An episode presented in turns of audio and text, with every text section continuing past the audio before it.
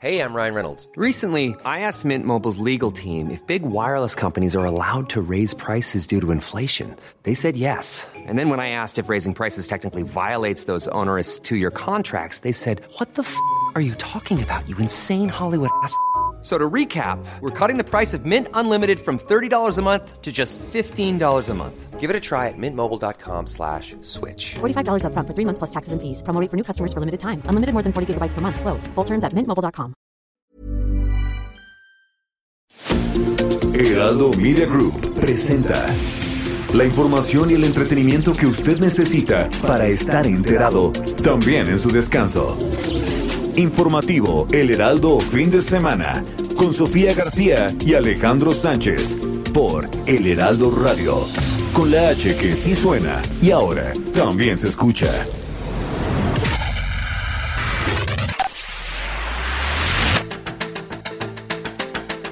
Un integrante de clase media media, media alta, incluso con licenciatura, con maestría, con doctorado, no está muy difícil de convencer. Es el lector del Reforma. Ese es para decirle, siga usted su camino. Es que las escuelas de todo México sean lugares de empoderamiento de niñas y adolescentes donde conozcan sus derechos y adquieran herramientas para construir relaciones respetuosas e igualitarias, libres de violencia, donde los niños y adolescentes exploren y adopten formas positivas de masculinidad que puedan conservar en todos los ciclos de sus vidas. Vamos a hacer una oposición constructiva, pero muy valiente y muy decidida para oponernos con fuerza a todo aquello que vaya en contra de nuestro país. Y nos deja pues realmente muchísimas enseñanzas.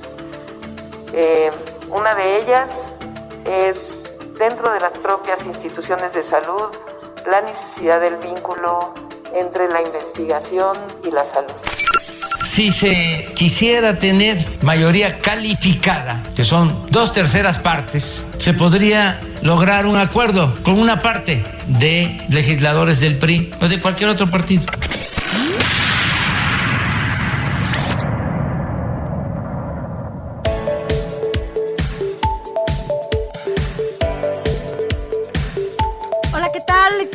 Muy buenos días, bienvenidos a los micrófonos del informativo de fin de semana en el Heraldo Radio, en todas sus frecuencias a nivel nacional, ya lo sabe, de punta a punta en todo el país y también más allá de las fronteras. Me da mucho gusto saludarlos este domingo 13 de junio. Yo soy Sofía García y vamos a estar juntos hasta las 10 de la mañana. Alex Sánchez, ¿cómo estás? Muy buenos días. ¿Estás nervioso? Hola, Sofía. Buenos hoy días. Te toca, Hoy me toca Sánchez. vacunar. Y aunque me registré, hice todo mi trámite ante la Secretaría de Salud y quedaron de hablarme para decirme fecha y hora, pues no fue así. No me han llamado, pero yo me voy a ir a formar al ratito para pues que me apliquen la vacuna. Oye, ¿y qué? ¿Estás nerviosito? No, ¿Estás tranquilo? estoy normal. ¿Piensas Pues que- es que mucha gente que conozco ya está Vacunada. vacunada con las dos dosis y la verdad es que no, no me representa miedo, no me representa nervio, ¿Nada? solo un trámite normal. Y fíjate que eh, estaba leyendo en la mañana que una encuesta de la Secretaría de Salud arroja que entre más edad hay, más rechazo a vacunarse. Y las zonas urbanas aceptan con mayor facilidad la inoculación. Pero 40% de los adultos se está resistiendo a someterse a la vacunación. Es decir, 4 Más adultos. de cada 10 personas se niegan a vacunarse. Así que Que nos diga la gente, ¿no? ¿Qué tal les ha ido, sobre todo con esta vacunación? Lo que tú dices, ayer leía, ya sabes, las redes sociales, que decían que, bueno, como ya, ya habían pasado las elecciones, pues ya, ya no era tan importante estar llamando a la gente para que asistiera a vacunarse en el sitio que le correspondía y demás. ¿Tú dónde vas a estar acá, no? En Miguel Hidalgo, es donde te toca. me toca Miguel Hidalgo y si no me equivoco, por lo que vi, es Campo Marte el lugar donde tengo que ir a hacer. Uh, ya van- nos cuentas el otro fin cómo Saliendo de aquí, nos vamos a hacer la fila para levantarnos. Me traje mi, mi playera ah, de manga, sí, manga corta, corta, yo, ajá. para que sea más rápido y no tener que. ¿Te vas a grabar? el- ¿Te vas a grabar y lo vas a subir a las No, redes pues? A ver. No, porque no me gustan los piquetes, eso sí. Entonces me voy a concentrar en que me entre la aguja y ya. Sí, no, no tengo que tampoco, estar no ahí forma. eh, haciéndome la Oye, pero no vayas a cerrar los ojos, porque acuérdate que a veces ya sabes que hay algunas jeringas vacías. No, no, no, me es, eh, la- la voy a supervisar, eso sí. Ajá. Voy a tener el celular activo por cualquier cosa. Porque no vayan a inyectar aire o bien Ah, menos, bueno, ok, o no. menos del, de la dosis que me tienen que poner, porque eso también ha ocurrido. Ya sé, pero bueno, ya nos cuentas cómo te fue y si la gente también quiere compartirnos cómo se ha sentido y cómo ¿Cuál es su experiencia? su experiencia exacto, pues que nos diga. y si no se ha vacunado, si se va a vacunar, ¿no? Sí, no, yo fíjate que a mí todavía no me no me han dicho ni siquiera cuándo cuándo estarán Que tú estás en Benito Juárez, ¿no? Y son las últimas casi de las han sido los últimos en recibir el- la vacunación de todas las edades de los Coyoacán 50, también, ¿no? 60 y luego Ahora 40 60 en adelante Ajá. y ahora 50, 60 59. y ahora los 40 pues vas a tener que esperar un poquito más, pero ya viene, ya está en camino. Bueno, pero de que ya nos toca, ya nos toca. Así que bueno, pues ya le contaremos. Alejandro nos dirá cómo le fue en su experiencia en esta primera dosis el próximo. Ay, me toca la. Pfizer. Ah, pues está bien, ¿no? Me toca la Pfizer, así que más pues creo que es de las Reconocidas. con más eh, efectividad también para eh, Pero no tienes que dejar de usar el No, cubrebocas. No, Sánchez. no, no, porque el hecho de que uno se vacune no significa que ya no te puedas contagiar. Así es. Significa que si te contagias, el impacto y el daño es mucho menor. Sí. Así que bueno, pues hay que seguir cuidándonos y no deje de usar el cubrebocas porque sí sirve aunque esté vacunado. Arrancamos rápidamente con un resumen de noticias. Informativo El Heraldo fin de semana. Lo más importante en resumen. Mire, en su gira por Oaxaca, el presidente Andrés Manuel López Obrador, acompañado de Alejandro Murat, gobernador del estado, aseguró que pese a diferencias, se puede gobernar para todos. Se tiene que gobernar para todos. No se puede llegar al gobierno y gobernar nada más para un partido. Eso es faccioso. ¿Y qué es ser faccioso? Pues es ocuparse nada más de un grupo, de una parte. Oaxaca ha sido el estado donde más ha ido el presidente, ¿no? Sí, eh, en todos estos años, casi tres, creo que ha ido más de 20 veces. Entonces el estado más visitado tiene especial interés ahí en el desarrollo eh, de, esa, de esa región. Y bueno, en más información, el día de mañana, lunes 14 de junio, regresan a clases alrededor de 4.5 millones de estudiantes en el Estado de México. Cabe destacar que el retorno será escalonado y seguirá el trabajo virtual también.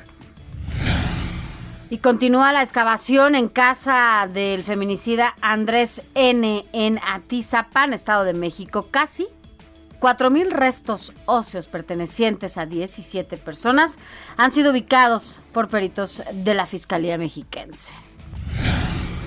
Confirman tercer caso de estudiante con COVID-19, esto en la Ciudad de México. El alumno cursa el tercer grado de secundaria en la diurna número 61 de la alcaldía Iztacalco.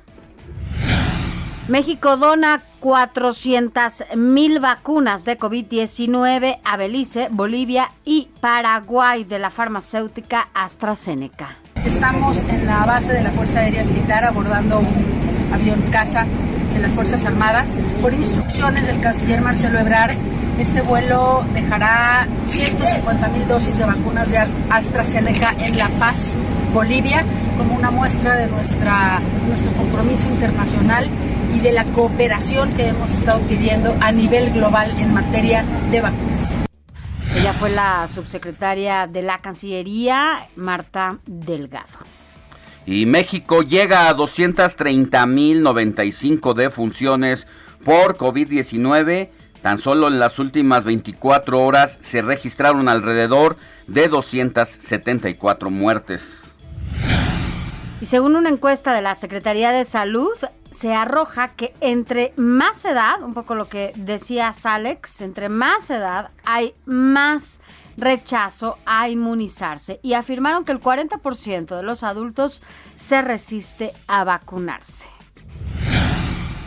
Y mire, sigue creciendo el socavón en Santa María, Zacatepec, Puebla. Esta madrugada colapsó otra casa que ya había sido declarada pérdida total y que ha sido atracción del turismo por esa situación allá en Puebla. Mire, Gabriel del Monte, candidato de Va por México y el partido Acción Nacional impugnarán la elección allá en Xochimilco. Apenas, no, bueno, ni siquiera llegan al punto de diferencia contra el del candidato de Morena. Así que bueno, por eso se llevará a cabo esta, esta impugnación. Y vámonos a la información internacional. Christopher Landó ex embajador de los Estados Unidos en México, criticó que su propio país no lleve una buena estrategia contra el tráfico de drogas y recalcó que merece especial atención para detener a los capos. Y se llevó a cabo la cumbre del G7 en Reino Unido, donde el presidente de Estados Unidos, Joe Biden, afirmó que las medidas que se adopten para servir para posicionar a su país y aliados para competir mejor con Beijing. Y ahora vámonos con un resumen informativo sobre la jornada deportiva de este fin de semana con Adrián Caloca. Muy buenos días, Sofía Alex, y a todos nuestros queridísimos radioescuchas, deseándoles un extraordinario cierre de fin de semana. Y es por eso que más adelante, para que tengan un increíble domingo y lo aprovechen, por supuesto, les estaremos dando la información deportiva, tanto de los resultados que ya sucedieron, como de lo que va a suceder y es por eso que decía que lo aprovechen para que estén atentos y no se pierdan absolutamente de nada. Pero para ello tenemos que arrancar primero con el resultado de la final femenil de Roland Garros y lo que se nos viene para la final varonil. Ojo, pasando a la Fórmula 1, es domingo de Gran Premio tras lo hecho la semana pasada por Checo Pérez. Esperemos que mantenga esa inercia de victoria para el día de hoy allá en Canadá. Los detalles porque mientras se lo platico está sucediendo, por supuesto se los estaremos comentando más adelante. Y pasando también al fútbol, la noticia que ayer sacudió al mundo entero dentro de la Eurocopa, esto y por supuesto también los resultados y los partidos de hoy se los estaremos comentando, pero ojo que no solamente es lo único en cuanto a balompié, pues hoy arranca la Copa América. Como ya escucharon son demasiadas cosas y más adelante, Sofía Alex, todo esto lo estaremos comentando a detalle.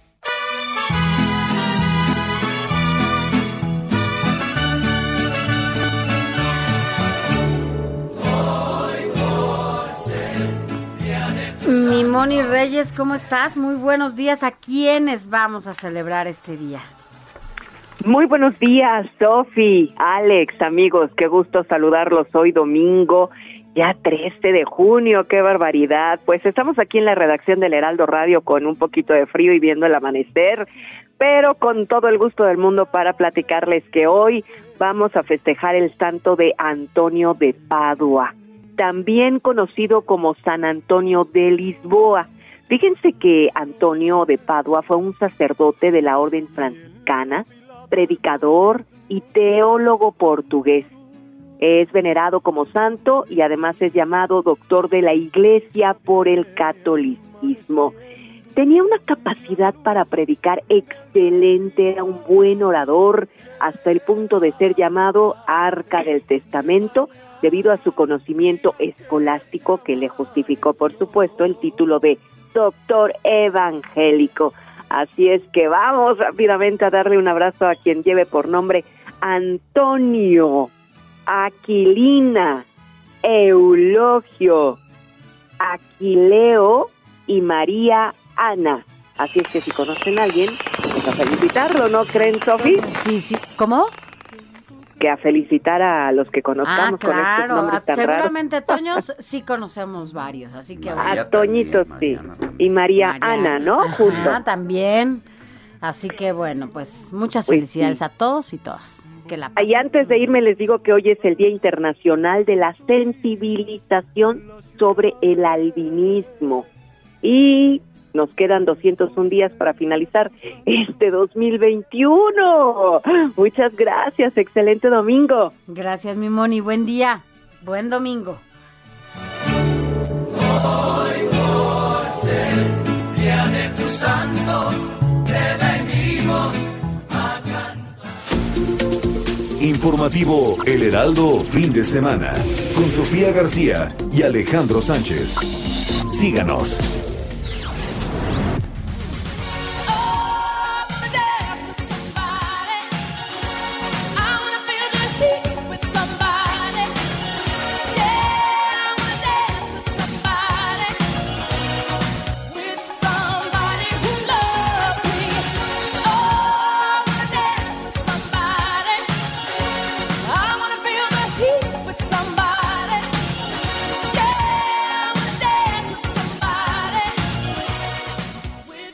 Estamos escuchando a Whitney Houston con I Wanna Dance with Somebody. Y es que justamente un día como hoy, un 13 de junio, pero de 1987 ya habías nacido, Sánchez, ahora sí ya, no como, como en otras efemérides. bueno, pues en 1987, un día como hoy, esta cantante estadounidense Whitney Houston inició una carrera de seis semanas, seis consecutivas en el número uno de la lista de álbumes del Reino Unido con este segundo sencillo. Así que, bueno, pues la verdad es que siempre, siempre es un ícono, sobre todo cuando hablamos de música y de cantantes ochenteros. Whitney Houston, I Wanna Dance With You.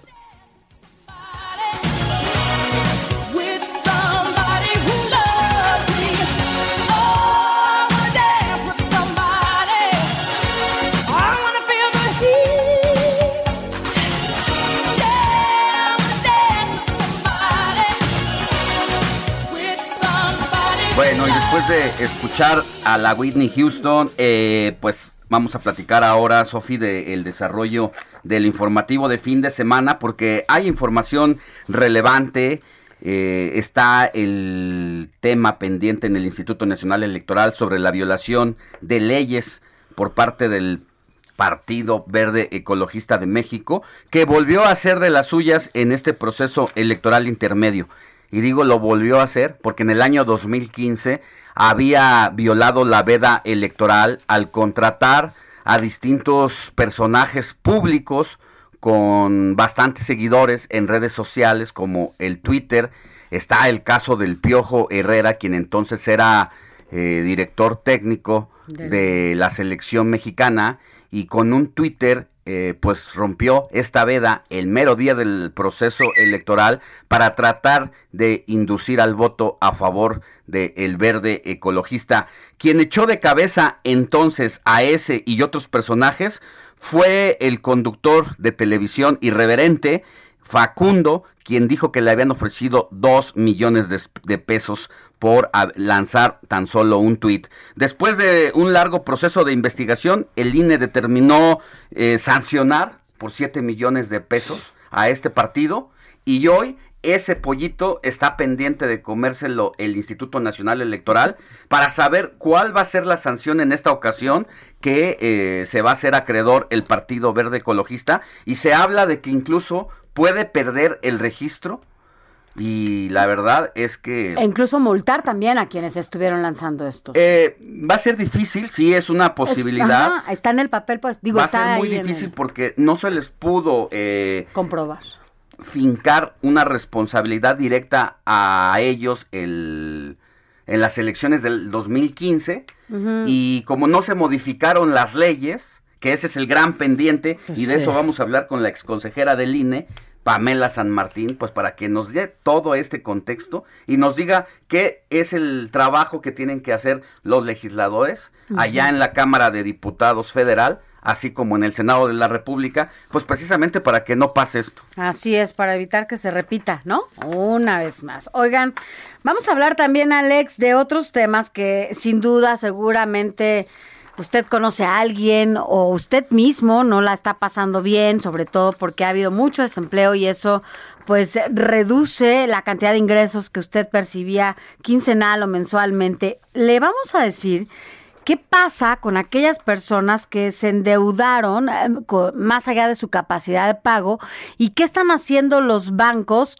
para pues hacer con que estas deudas no se vayan a más o que les den diferentes plazos o que puedan pagar a tiempo y no tengan problemas, ya sabe, con este eh, buro del de crédito, en donde bueno, después si usted quiere pedir alguna hipoteca o alguna otra tarjeta o algún eh, crédito, pues pues no se no se puede, pero le vamos a platicar de eso más adelante con nuestro compañero José Manuel Arteaga, él es editor de la sección de Mercados aquí en el Heraldo de México y nos va a decir qué están haciendo los bancos para reestructurar estas deudas que la gente pues lamentablemente no ha tenido esta capacidad para pagarlas. Ahora eh, también le vamos a hablar sobre el consumo y elaboración de las leches saborizadas. ¿Es usted de los padres de familia que acostumbra a comprarle a su hijo estos cartoncitos de leche? Eh, pues tenga cuidado porque la Procuraduría Federal del Consumidor ya realizó un estudio a 32 productos lácteos y encontró que una gran parte de estos productos rebasan todos los estándares recomendados por el exceso de grasas, el exceso de azúcar, entre otras cosas. Así que lejos de estar alimentando a su hijo o hija sanamente, pues le está metiendo un shot de eh, pues una bomba ahí de malos nutrientes. De azúcares, ¿no? Y entonces, bueno, en lugar de darles estos cuadritos que mucha gente piensa que es sano, como es leche, ¿no? Ya crees que está dándole algo a tu hijo, pero no, bueno. Y pues precisamente vamos a platicar con alguien de la Procuraduría Federal del Consumidor que hizo esta investigación.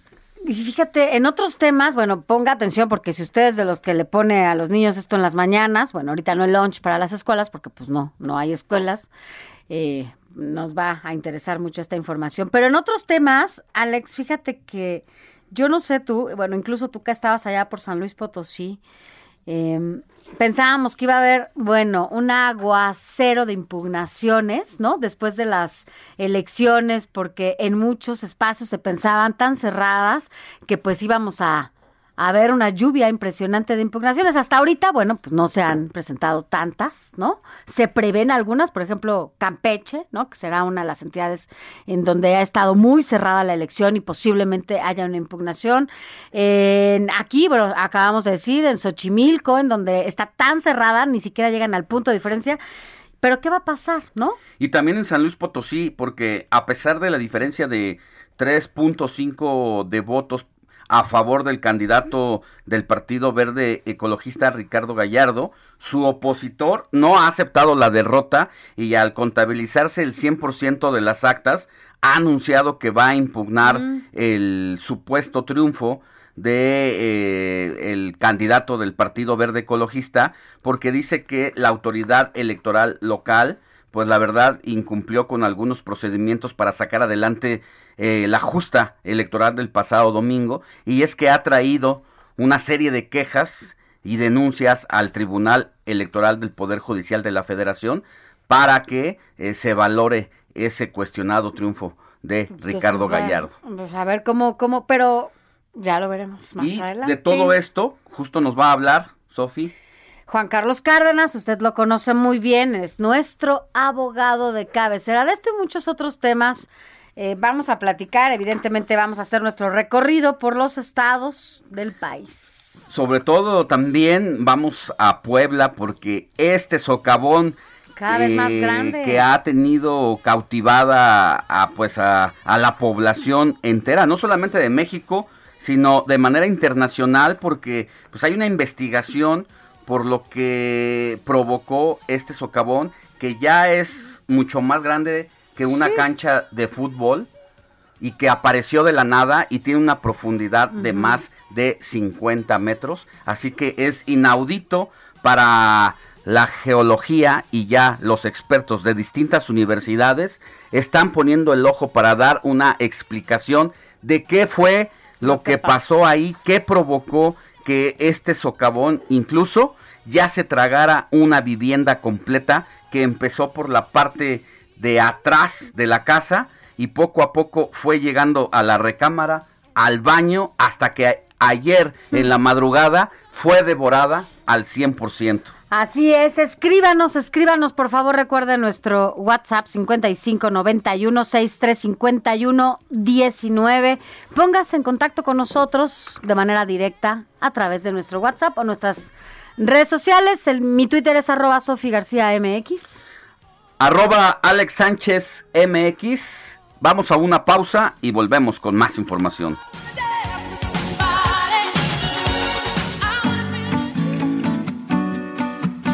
Escríbanos o mándenos un mensaje de voz al WhatsApp del informativo fin de semana 5591 63 5119. La noticia no descansa. Usted necesita estar bien informado también el fin de semana. Esto es Informativo El Heraldo Fin de Semana. Informativo Heraldo Fin de Semana. Regresamos.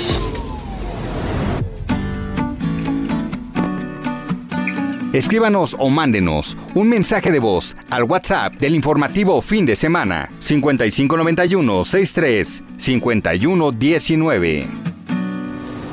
La primera plana de El Heraldo de México. El diario que piensa joven.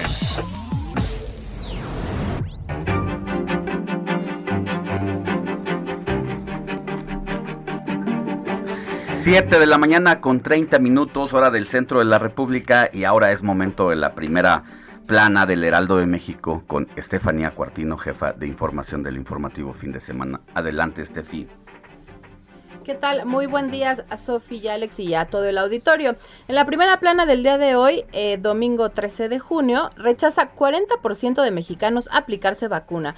La encuesta nacional de salud y nutrición del gobierno federal revela que el grupo más reacio a la inoculación contra COVID-19 es el de mayores de 60 años. Los jóvenes son los más animados. Convierte canal del desagüe en parque. Las obras se encuentran en 90% de avance. Claudia Sheinbaum inauguró un punto de innovación, libertad, educación, artes y saberes, pilares, en la colonia Casas Alemán. Oaxaca es todo un primor, esto dijo el presidente Andrés Manuel López Obrador, y aseguró que se gobierna para todos, independientemente del partido al que se pertenezca. Y en los deportes se desmaya danés en Eurocopa. Christian Eriksen se desvanece en pleno partido. Los médicos lo sacan adelante y se recupera en el hospital. Hasta aquí la primera plana. Muy buen día, Sofía y Alex. Gracias, Estefio. Ya hablando de la vacunación, ya, ya te va a tocar también. No, pues es que yo soy chiquita. yo soy chiquita, ¿eh? Todavía no me toca. ¿Todavía no llega? No, me toca. Está en el tercer piso. Sí, estoy Todavía. en el tercer piso. Ya me toca ahora para octubre, ¿no? Yo creo. Yo creo. Ustedes ya. ¿En serio? Sí, Yo pensé que ya estabas acompañándonos. No, 38 años, así que todavía falta.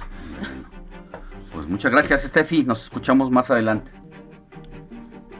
Y ahora vámonos a un recorrido por los estados.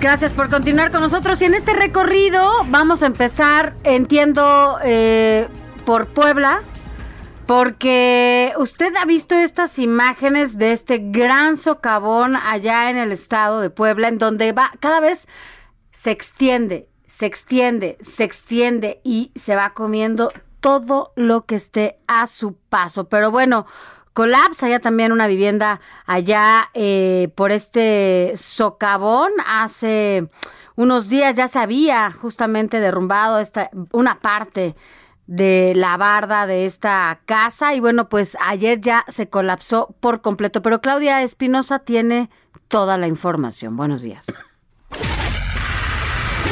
Hola, ¿qué tal? Los saludo con gusto para darles a conocer que durante la madrugada de este sábado, la casa de la familia Sánchez, ubicada en Zacatepec, en Juan Cebonilla, justo donde se formó este socavón, finalmente cedió y cayó hacia el interior de este eh, socavón aquí en Puebla.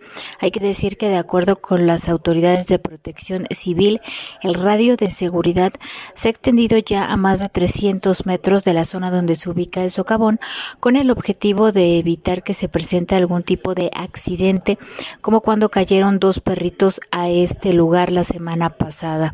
De acuerdo con los especialistas, el eje mayor de este socavón mide 126 metros, en tanto que el eje menor mide 114.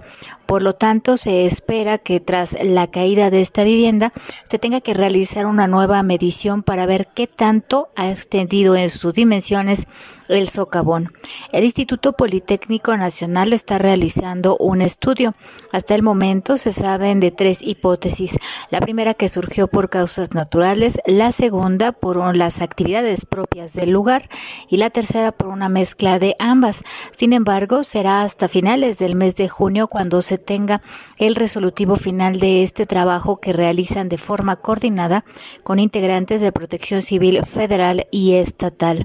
Hay que mencionar que la familia Sánchez del Ayuntamiento de Juan Cebonilla les donará un terreno y el gobierno del estado a través de la Secretaría de Infraestructura les edificará una nueva vivienda, independientemente de la situación que tenga de forma legal sus terrenos, que no se sabrá hasta que se terminen con los estudios.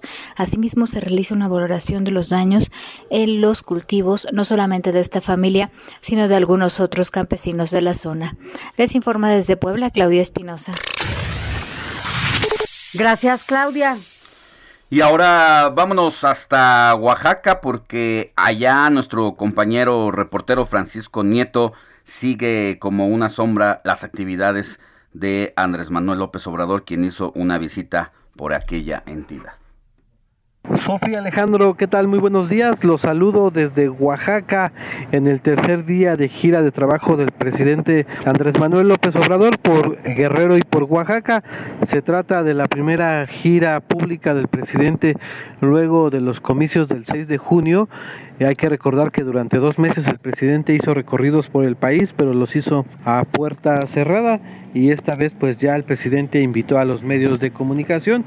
Empezó el día viernes en Acapulco, ahí el presidente hizo un recorrido a Cruz Grande donde se hizo una revisión a los programas eh, sociales.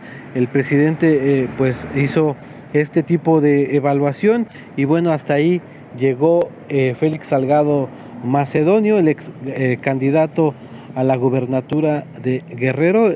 Félix Salgado intentó darle la bienvenida al presidente en el aeropuerto de Acapulco, pero se dio cuenta de que el presidente salió por otro acceso y no tuvo otra que irlo a buscar hasta la carretera y ahí fue donde lo encontró, lo pudo saludar, se tomó una fotografía e incluso eh, la subió a sus redes sociales. Posteriormente el presidente se fue hacia Pinotepa Nacional, ya en, en, Oaxaca, donde también hizo un recorrido a los temas de los programas sociales. Ahí anunció la reactivación de todos los programas sociales y del aumento del 15% de la pensión a los adultos mayores a partir del bimestre de julio y agosto. Y después pues el presidente durmió en Puerto Escondido.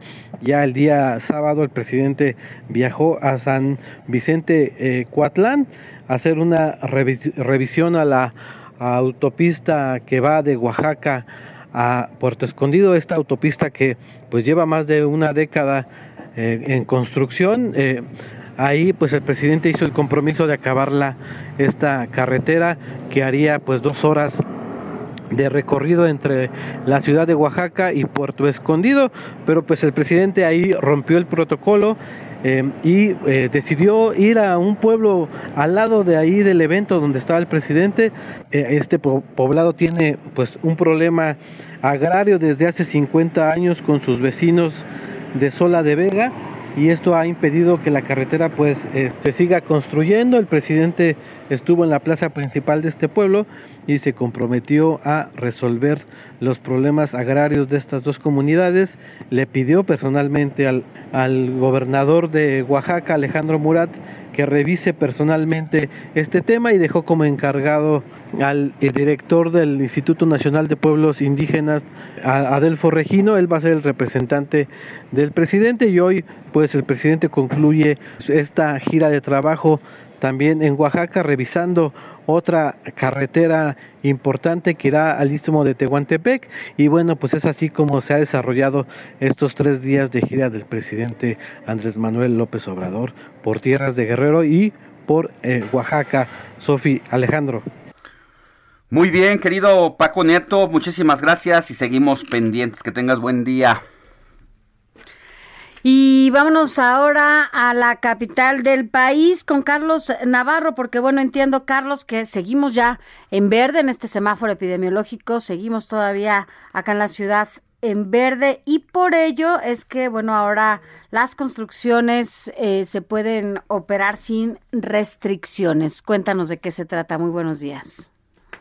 Buenos días, Alejandro. Sofía, les saludo con gusto a ustedes y al auditorio y comentarles que la Ciudad de México se mantiene en el verde del semáforo epidemiológico la próxima semana. Así lo informó la jefatura de gobierno de la publicación del sexagésimo segundo aviso en la edición bis de la Gaceta Oficial publicada el viernes pasado. Y es que la Ciudad de México darle un poco de contexto de cuáles son los indicadores que les ha permitido imponer este semáforo verde. De acuerdo con el reporte diario, a la fecha suman 666.589 casos positivos al virus SARS-CoV-2.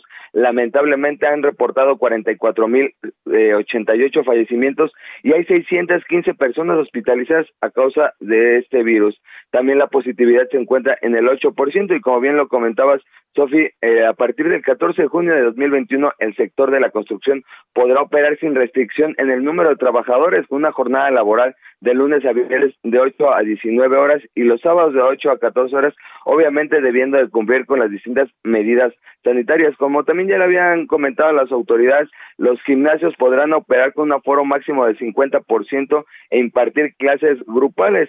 También en el caso de los centros de convenciones y congresos será un aforo máximo de 100 personas garantizando un espacio de 9 metros cuadrados por persona. En el caso de los eventos deportivos al aire libre, como es que está ocurriendo la guerra civil en la Ciudad de México con los Diablos contra los Tigres, pueden ya implementar un aforo del 50%, actualmente están en un 25%, ya lo pueden imponer al 50%, así es que bueno, la Ciudad de México se mantiene en el verde del semáforo epidemiológico con algunos ajustes y siguen algunos indicadores a la baja en la Ciudad de México. Alejandro Sofía, la información que les tengo. Gracias, Carlos Navarro. Buen día.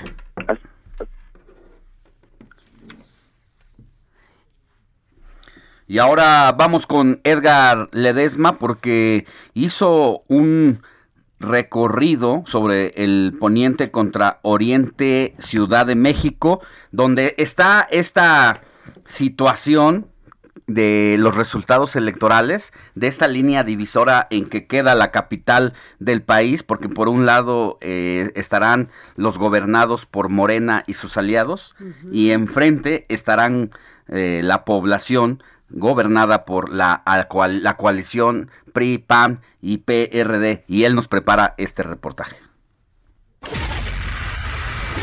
Tras los resultados electorales del 6 de junio en la Ciudad de México, se ha comentado que la ciudad está dividida en clases, pero realmente el poniente es clase media y el oriente clase pobre. Según datos del Coneval, INEGI y la Secretaría de Economía de la Ciudad de México, si hay una diferencia entre el poniente y el oriente, la capital. La clasificación de las alcaldías según su participación en el Producto Interno Bruto local muestra diferencias territoriales notables. Cuatro alcaldías del lado poniente de la Ciudad de México aportan más de 72 de cada 100 pesos generados en la capital.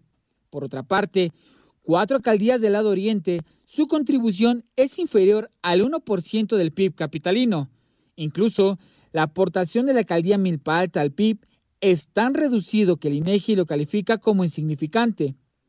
Es decir, el poniente aporta el 70.2% del PIB de la Ciudad de México y el oriente aporta tan solo el 15%.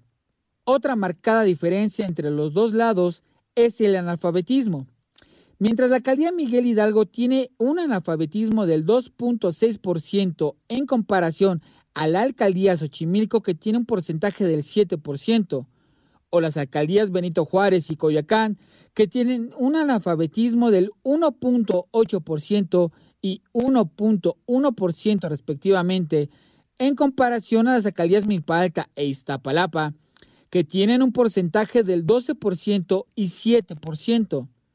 Además del lado poniente es menor el tiempo de traslado a una escuela debido a que hay mayor número de planteles en promedio en esas demarcaciones. Otro aspecto que muestra la desigualdad es el acceso a los servicios de salud. Por ejemplo, en Milpa y Xochimilco no existen unidades del IMSS de primer nivel, e Iztacalco y la Magdalena Contreras y Tláhuac no cuentan con unidades afiliadas al ISTE. Además, el lado poniente cuenta con un mayor número de unidades médicas de primer nivel de atención del sector público que el oriente. Finalmente, en el lado poniente hay menor desigualdad social de acuerdo con el índice de Gini, las alcaldías Benito Juárez, Azcapotzalco y Miguel Hidalgo tienen menor desigualdad. El único factor que unifica a la Ciudad de México es el homicidio doloso. Edgar Ledesma, Heraldo Media Group. Pues ahí está esta situación que narra Edgar Ledesma sobre lo que representan eh, las supuestas clases sociales aquí en e la Ciudad de México. Y es que fue, creo, sí, de muy mal gusto, en medio de tanta polarización todavía sumar, ¿no? Este mapa y estas cosas en donde dividían a la gente aún más, porque pertenecías a esta eh, mitad, ¿no? En donde había ganado la, la oposición, y si no estabas en la, en la parte guinda, ¿no? Entonces, bueno, pues quería decir que eras conservador. ah, pues tú eres conservador pues entonces. seguramente soy fifí porque fifí, todo, porque por fortuna pude estudiar la licenciatura. entonces, el simple hecho de haber pasado la prepa y ir un poquito más allá. Eres fifí conservador y neoliberal. Vive en Palacio Nacional, pues eso representa toda una situación complicada para él, ¿no? Porque somos los que supuestamente eh, estamos en contra del proyecto. Es una banalidad y una generalización. Y precisamente esto que pasó en la Ciudad de México es el resultado de pues este discurso de dividir a las sociedades en dos bandos, así que... Pero no se deje engañar, no tiene nada que ver. Afortunadamente tenemos opciones, la gente salió a votar y eso era lo importante, que se que se pudiera justamente vestir de diferentes colores en todos lados este país. Pero vámonos a otros temas, porque ayer se anunció que México donará 400 mil vacunas de COVID-19, eh, entiendo que son de AstraZeneca, a Belice, Bolivia y Paraguay, pero Paris Salazar tiene toda la información. Buenos días. Buenos días, Sofía Alejandro. El gobierno de México donó 400.000 dosis de vacunas contra el COVID-19 de AstraZeneca a Belice, Bolivia y Paraguay. El presidente Andrés Manuel López Obrador tomó la decisión de enviar las vacunas para mostrar la solidaridad de México y propiciar el acceso a las vacunas en los países de la región. Se donaron 100.000 dosis a Belice, 150.000 a Bolivia y 150.000 a Paraguay. Este vuelo dejará 150.000 dosis de vacunas de AstraZeneca en La Paz, Bolivia, como una muestra de nuestra, nuestro compromiso internacional y de la cooperación que hemos estado pidiendo a nivel global en materia de vacunas. Estas dosis fueron envasadas en México. La Fuerza Aérea Mexicana transportó las vacunas. En Belice las entregó el subsecretario para América Latina y el Caribe, Maximiliano Reyes. En La Paz, Bolivia, la subsecretaria para Asuntos Multilaterales y Derechos Humanos, Marta Delgado. Y en Asunción, Paraguay, el coordinador de la CELAC, Efraín Guadarrama. El gobierno de México tiene un contrato para la adquisición de 77.4 millones de vacunas de AstraZeneca para 2021. El presidente de Bolivia, Luis Arce Catacora, agradeció la donación de México y del presidente López Obrador y anunció que las vacunas serán aplicadas como segunda dosis en su país. México también enviará vacunas en los próximos días a Guatemala, Honduras y El Salvador. Esta es la información. Gracias, Paris. Y mira, eh, Sofía, antes de pasar a otro tema, solamente, y a ratito lo desarrollamos, solamente dar a conocer que el periódico estadounidense The New York Times eh, publica en su primera plana un adelanto de lo que será el informe final sobre eh, el asunto de por qué colapsó la línea 12 del metro en la Ciudad de México. Así que vamos a, a leerlo más adelante, pero parece que hay un adelanto de esta información y hay a alguien de la Secretaría de Relaciones Exteriores que, no, le va a gustar. nada eh, este avance que incluso nuestro compañero Salvador García Soto en su columna de ayer, Serpientes y Escaleras, también daba a conocer un avance de lo que viene y se sienta la responsabilidad en las fallas de origen desde la construcción, algo que han querido negar hasta el cansancio eh, pues de allá de Cancillería. Sin embargo, esto apunta todo lo contrario. A ver qué dicen desde la Cancillería mañana y responden. Pero sí, nada más recalcar un poco esta primera plana que tiene hoy el New York Times y además esta foto, ¿no? En donde como cuando se colapsa este vagón, ¿no? Como queda en B, ahí sobre Avenida Tláhuac la podemos ver en esas páginas. Y ahora vámonos con información deportiva porque ya está listo nuestro compañero Adrián Caloca, quien trae todos los detalles de los partidos de la selección mexicana, así como de la Fórmula 1. Mi querido Adrián. Deportes, resultados, cambios, contrataciones, todo tipo de pelotas y balones con Adrián Caloca.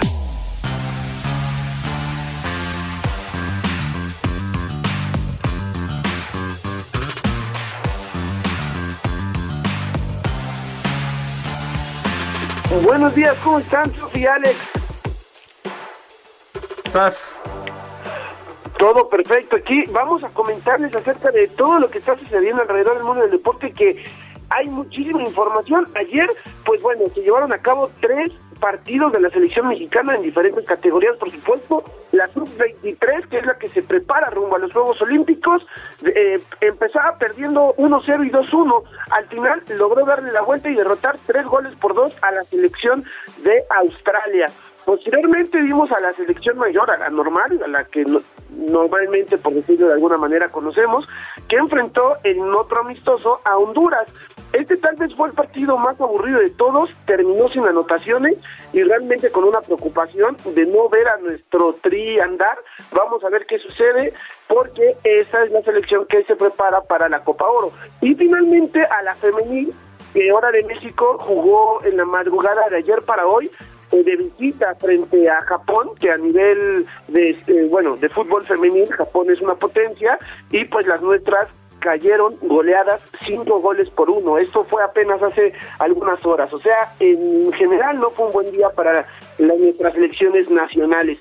Pasando a otra eh, a otras latitudes dentro del fútbol, ayer en Eurocopa se registraron algunos encuentros, Gales empató a uno frente a Suiza, Bélgica goleó 3-0 a Rusia y bueno, el tan sonado Dinamarca-Finlandia que por algún, algunos instantes, perdón, se tuvo que suspender debido a, a, esta situación que le sucedió al, al reconocido jugador danés Christian Eriksen que se desplomó así de la nada en el campo este jugador del Inter de Milán y que incluso pues bueno se, se pensaba lo peor y afortunadamente no lo fue se logró estabilizar su salud gracias al trabajo oportuno de, de la gente que lo atendió con RCP, inclusive le dieron ahí unos choques eléctricos, se, se asegura, y esto fue lo que pudo mantenerlo con vida afortunadamente.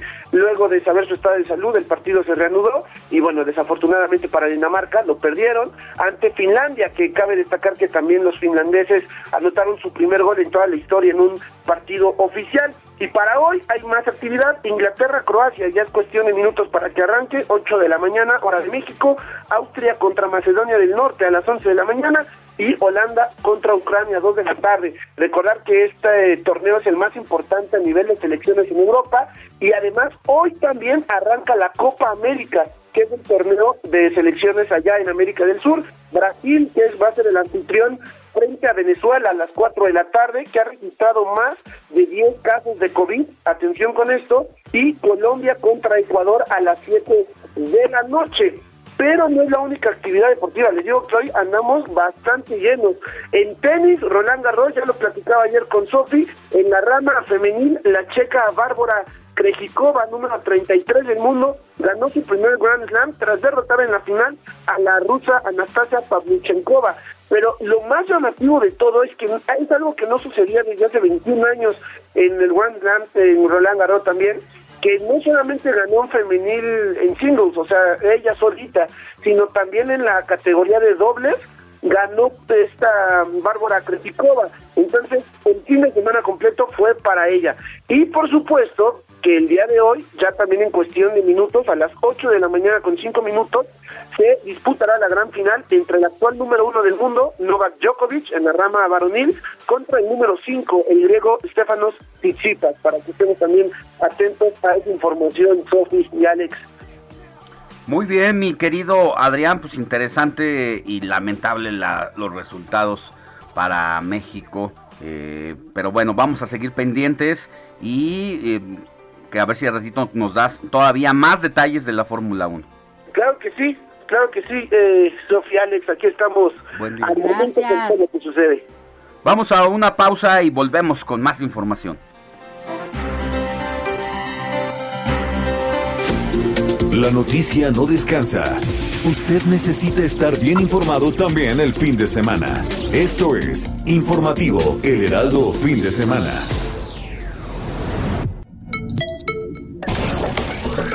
Noticias a la hora. Heraldo Radio le informa.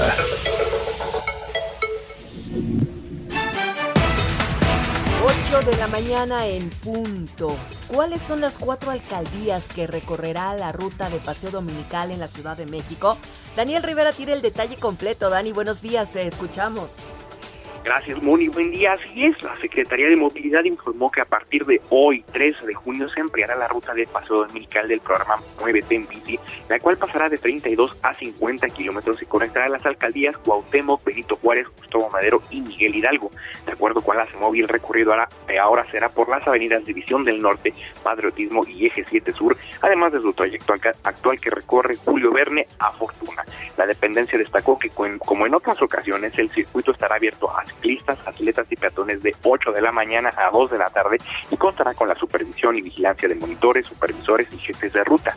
Finalmente, la CEMOVI recordó que a, que a los participantes, por ser domingo, podrán ingresar al servicio de transportes eléctricos, así como a los sistemas de metro y metrobús con sus bicicletas durante todo el horario de servicio. Y en el caso de los usuarios de Covicis, estos podrán hacer uso de cada unidad por 90 minutos sin costo adicional. Hasta aquí la información, Moni. Muy buen día. Seguimos informando. Ya extrañábamos este paseo dominical, Ya Dani. extrañábamos esto, Moni. Es hora de salir ya 8 de la mañana. Vámonos a en bici. Vámonos, pues. Muchas gracias, Dani. Buen domingo. Buen domingo. El narcotraficante Héctor El Güero Palma continuará arraigado por otros 40 días tras el visto bueno de un juez a petición de la Fiscalía General de la República, por lo que permanecerá en el Centro Nacional de Arraigo en la Ciudad de México. Más de 150 mil ciudadanos de Baja California que fueron vacunados con las dosis de Sinovac, Cancino y Sputnik B podrían verse impedidos para cruzar a Estados Unidos una vez que se reabra la frontera entre ambos países. El secretario de Salud del Estado, Alonso Pérez Rico, informó que estas inmunizaciones no han sido aprobadas por la Casa Blanca. Diez miembros de la delegación de Venezuela que participarán en la Copa América de Fútbol, entre ellos cinco jugadores, dieron positivo a coronavirus en la primera prueba clínica obligatoria a la que fueron sometidos al llegar a Brasil. Esto lo dijeron fuentes oficiales. En el mundo, Rusia aprobó una forma de ae- aerosol nasal de su vacuna COVID para niños de 8 a 12 años y planea lanzar el nuevo producto en septiembre próximo. Así lo dijo el científico que dirigió el desarrollo de la vacuna Sputnik P, Alexander Ginsburg. Los líderes del G7 debatieron ayer sábado por segundo día en su cumbre de Inglaterra sobre los desafíos internacionales encabezados por la prevención de futuras pandemias, la preocupación ante la influencia rusa y un plan de infraestructuras para rivalizar con China. This the real just fantasy? Este 2021, la banda británica Queen celebra 50 años de existencia y parte de estos festejos incluyen una redención de sus grandes éxitos en formatos antiguos. Esta reedición se da en el disco de Queen. Recordemos que Queen presentó una de sus obras más representativas, como esta que estamos escuchando, Rapsodia Bohemia, la cual con sus seis minutos de duración y junto con otros 11 temas, lanzaron a esta banda al estrellato mundial, vendiendo, ¿saben cuántas? 6 millones de discos.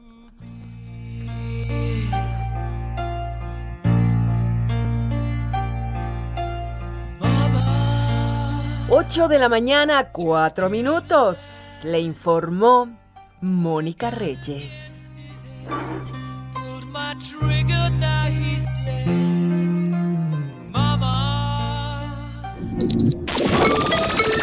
Esto fue Noticias a la Hora. Siga enterado.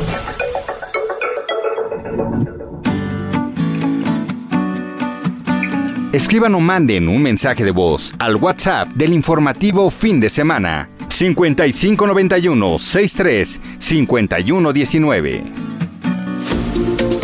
Informativo El Heraldo fin de semana con Sofía García y Alejandro Sánchez. Síganos.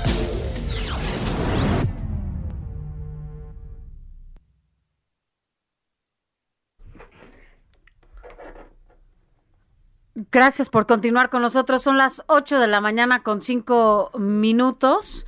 Y bueno, pues como cada fin de semana, y como siempre es bueno escucharte, Fernando Coca, porque bueno, tú mejor que nadie allá vives en el Estado de México. Y sabes cómo es que este 2021, por lo menos esta elección fue totalmente distinta a la que se vivió en el 2018, con estos espacios que recupera el PRI, ¿no? Y lo que pierde en Morena, incluso en el Congreso, en donde parece que solo habrá dos fuerzas, ¿no? Políticas, ¿no? A partir de las alianzas y las coaliciones, sí, pero estará básicamente dividido en dos ese Congreso. ¿Cómo estás, Fernando? Muy Coca? buenos, días. Sofía, Alex, buenos días al auditorio.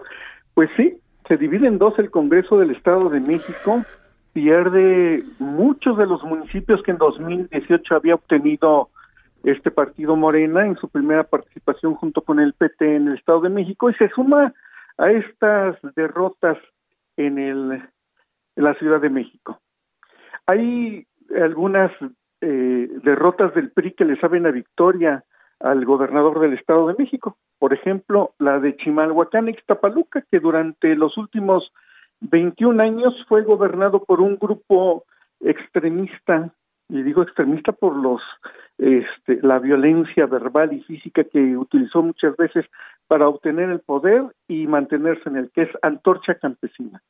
Dos militantes, Ochil Flores y eh, Felipe Arbizu en Ixtapaluca, vencen a Marisela Serrano y Jesús Tolentino eh, un matrimonio eh, eh, extraño porque uno gobernaba Chimalhuacán y la otra Ixtapaluca. Pero también, como tú lo decías, de los eh, 45 distritos en disputa, 23 los gana la alianza PAN, PRI, PRD, y con esto se reposiciona el gobernador Alfredo del Mazo, tiene margen de maniobra, y además de la derrota de los antorchistas, el gobernador del Mazo se deshace de su antecesor Erudiel Ávila y del poderosísimo Por lo menos un priista. Oye, y por lo menos un eh, estado priista sí fue pues, ahí colocado bien, pues, en, en materia electoral, porque Campeche, Guerrero, o sea, todos los demás estados los perdieron los priistas. Miguel Riquelme de Coahuila y Alfredo del Mazo del Estado de México ganan.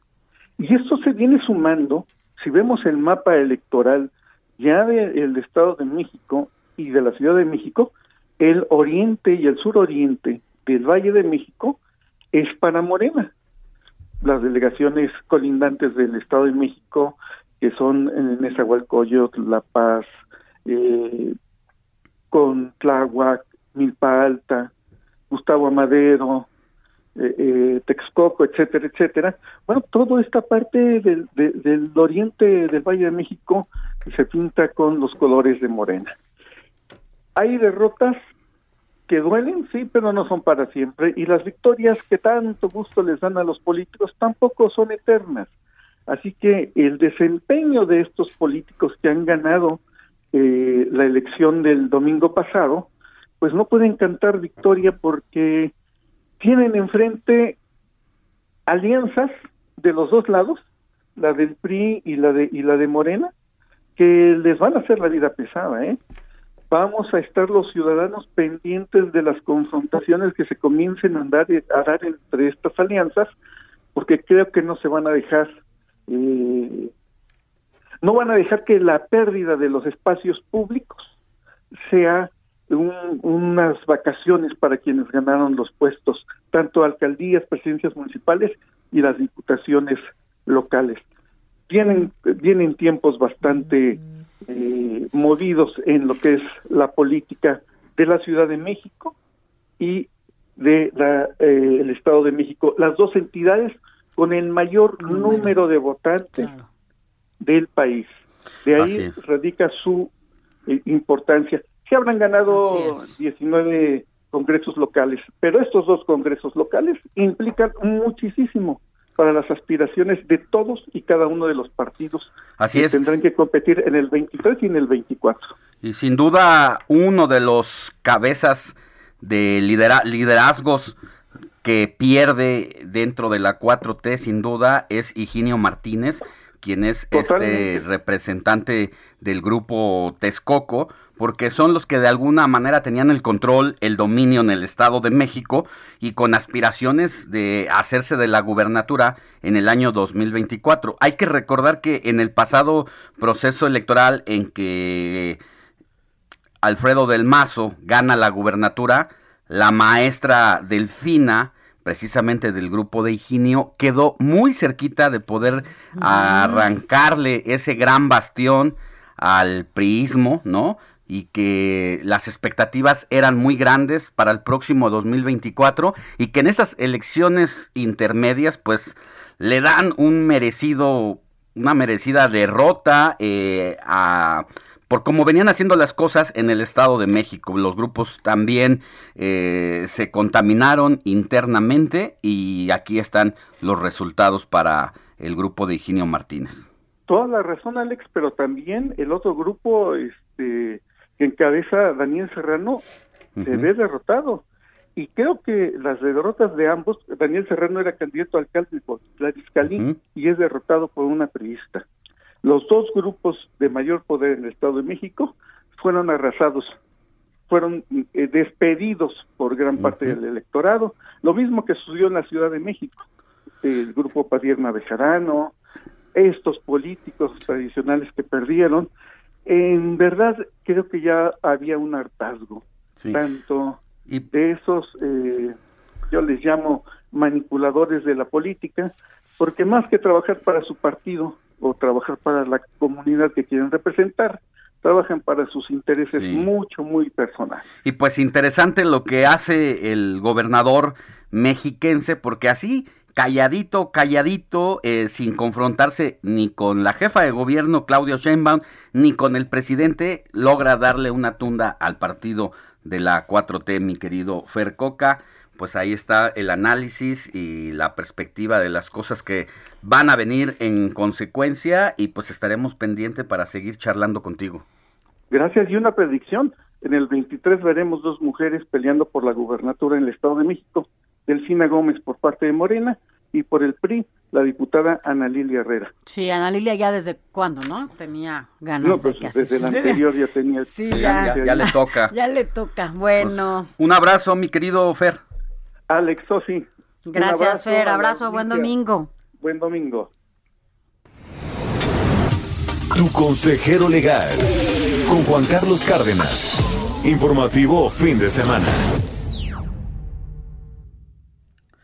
Y ya está con nosotros nuestro querido abogado de cabecera, Juan Carlos Cárdenas, porque hoy eh, nos vas a hablar de las impugnaciones que hacen los partidos ante el Tribunal Electoral del Poder Judicial de la Federación. Así es, Alex. Buenos días, Sofi, ¿cómo están?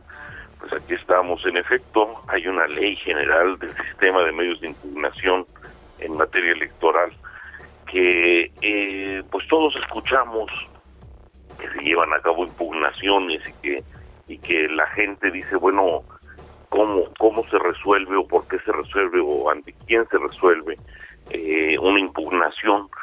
Bueno, eh, desde, desde hace varios años, eh, en 1996, empezó a trabajar eh, eh, la, la gente, el- los legisladores en una ley que genera esto, que, actualmente pues, es una realidad, ¿no?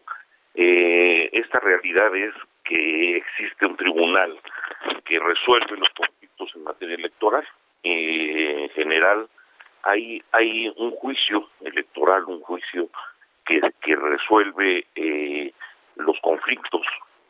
Cuando se llevan a cabo las elecciones, escuchamos que hay veces que hay inconformidad por parte de algunas de las de las partes que, que contendieron. Y entonces tienen la posibilidad de acudir ante el Poder Judicial Federal, que es al que pertenece el, Tribunal eh, Electoral, que es del Poder Judicial Federal, y entonces acuden ahí para, para realizar la impugnación de las actas, de los conteos, de incluso de las, de las elecciones en general. Se pueden incluso anular las elecciones se tiene que llevar a cabo un juicio. Es, es una demanda la que se lleva a cabo ante, ante un, comité de jueces que son magistrados, que son los que van a revisar eh, las elecciones en el momento en que alguno de, de los contendientes no esté conforme. Eh, existen varios, varios tipos de recursos que se pueden llevar a cabo. El más, el más eh, utilizado es el juicio de inconformidad. El juicio de inconformidad o el recurso de inconformidad es eh, el que se utiliza cuando hay que oponer eh, esta demanda o este juicio para pedir que se vuelva a hacer el conteo, por ejemplo, de votos o cuando uno no está conforme con, con el conteo que se llevó a cabo o con la forma en que en que se llevó a cabo el conteo cuando uno piensa que es inconstitucional o cuando alguna de las partes eh, está en desacuerdo. También los ciudadanos pueden acudir a, a este juicio, eh, no solamente los partidos políticos. Eh, es interesante que al final eh, tenemos solamente cuatro días para hacer eh, este juicio, se tiene que hacer dentro de los cuatro días siguientes a que se declara la resolución en donde decretan que un partido o que un o que un gobernante en particular fue el que el que fue elegido eh, en las urnas como como autoridad. En este caso por ejemplo cuando nombran a los a los diputados eh, en ese momento y no hay uno, una persona que esté de acuerdo un- o un partido y dice ok yo no estoy de acuerdo en este diputado que dicen que ganó en tal distrito, entonces se opone en ese momento un, juicio de ese tipo. No hay un juicio que es ese, el, el juicio de inconformidad normalmente, y cuando se resuelve puede incluso llevarse a cabo un recurso de reconsideración, ¿no? O sea, es como una apelación en contra de esa inconformidad que se lleva a cabo. Es interesante que cuando se resuelve, se, se da eh, allí a veces eh, la, la forma de ganar en un juicio, no en las urnas, sino a veces en un juicio, es donde se puede resolver que sí ganó o no ganó un contendiente electoral. El tribunal tiene todas las facultades para hacer valer esto, incluso para poner en orden a las partes y darles incluso hasta sanciones en caso de que no eh, obedezcan o en caso de que no eh, logre que, se pongan en, en su lugar las partes, ¿no? Cuando les da una orden, que es una sentencia, es una resolución. Entonces son juicios que se llevan a cabo, las partes en este momento ya están llevando a cabo los lo- las eh, los juicios electorales, los las inconformidades y vamos a ver en los siguientes días gente que se inconformó cómo les van a resolver y si ahí ganan en las urnas eh, ante el ante el tribunal ahora pues ahí ya resolverán en los tribunales y es- esos son los que van a decidir quién ganó al final de cuentas cuando alguien esté inconforme. Pues lo que, lo que conocemos como la judicialización de los procesos electorales, que la verdad, mi querido abogado, en algún momento creímos que iban a ser mucho más casos. Esto no significa que no vaya a haber y que la autoridad electoral tenga mucha chamba al respecto. eh, y que bueno, hay quien, el, como el consejero presidente José Luis Vargas, en pleno momento decidió irse de vacaciones, allá él, pero eh, sí habrá chamba, pero creo que no se no son las expectativas, no se cumplieron las expectativas de que iban a ser demasiadas elecciones que llegaran allá. En lo al menos de las 15 gubernaturas serán dos más o menos las que lleguen allá. Está el tema de Xochimilco aquí en la Ciudad de México y algunos municipios que irán sumando sus quejas y bueno, pues vamos a estar pendientes de todo este proceso. Así es, sí, son pocas en realidad. Yo también pensaba que, pensaba que iban a ser más, pero como se necesita, como es un juicio, el juicio tiene que probarse. En un juicio, o todos los juicios, se tiene que probar lo que dices. Entonces, no nada más es llegar y decir, sí, a mí me corresponde, yo creo que sí me tocan más votos. No, hay que probar. Entonces, pues sin la prueba, que, que es justamente que abran las casillas y las, las, las urnas y que cuenten boletas, etcétera. Bueno, pues no va, no hay modo de que, de que puedan interponer también ese juicio y, de que lo ganen, que es lo peor. Muy bien. Se abstuvieron muchos, así es. Pues, te mandamos un abrazote, abogado, y estamos en comunicación. Un placer, les mando un abrazo, tengan buen fin de semana. Gracias, buen fin de semana. Igual, hasta luego. Pues ya veremos al final, ¿no? Ya que concluya todo este proceso, todavía hay que, falta, todavía falta, viene esta etapa de las impugnaciones y después ya al final o antes de cualquier cosa que se entreguen todas las constancias, ¿no? De todos, los demás, los más de 21 mil cargos que se votaron el, el pasado 6 de junio, tendrán que contar con esa constancia para que ya sean eh, ganadores. Esta, esta jornada histórica, ¿no? Que se dijo desde el árbitro electoral por el número de cargos, por el número Más de 21,000. eh, de, de votantes que debieron haber salido a las urnas.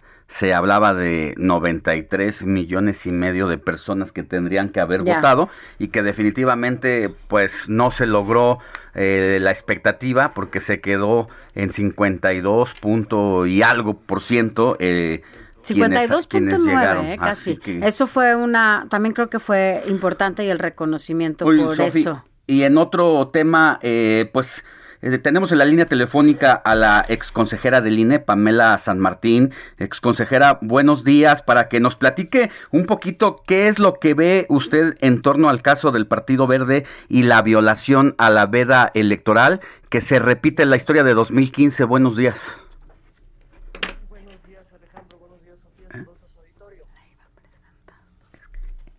Pues a ver, yo creo que lo primero que tendríamos que ver es que efectivamente tenemos una conducta que se está repitiendo. Eh, o, o sea, hay una reincidencia por parte del partido político y- y- en una cosa que ya, ya ocurrió en el 2015, que ya había sido sancionada. ¿No va a ser así?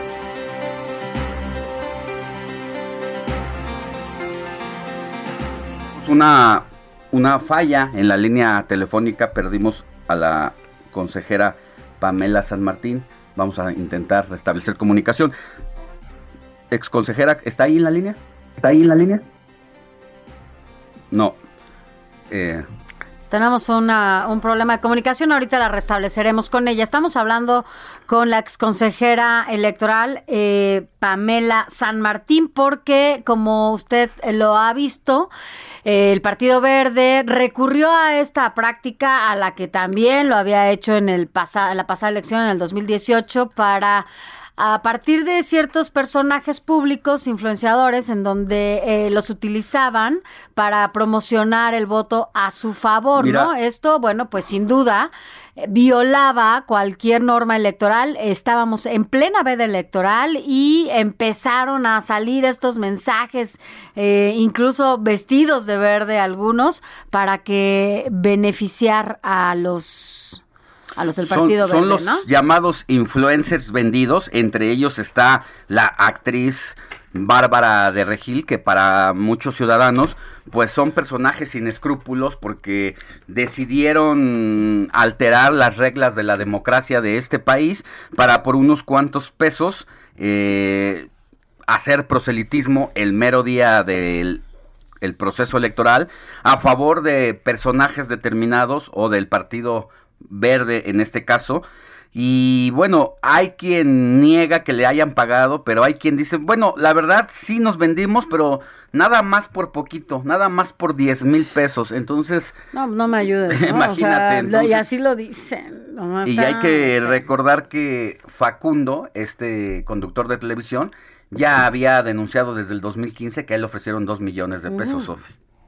Vaya, esto lo hemos platicado, se repite y se repite y no puede ser que no pase nada. En tu columna, Alex, justamente el día de hoy, contra las cuerdas, anunciaba de qué manera es que eh, quien ha sido el eh, más beneficiado de todo esto es el niño verde, ¿no? Y cómo ha operado para que las cosas se sigan dando entre este tipo de campañas eh, y que les ha dado la posibilidad de tener cada vez más Oye, espacios, es que ¿no? al niño verde siempre le ha ido le ha ido muy bien, pero nunca le había ido mejor como con el gobierno de, De la 4T. Pero bueno, vamos a una pausa y volvemos con esa y mucha más información.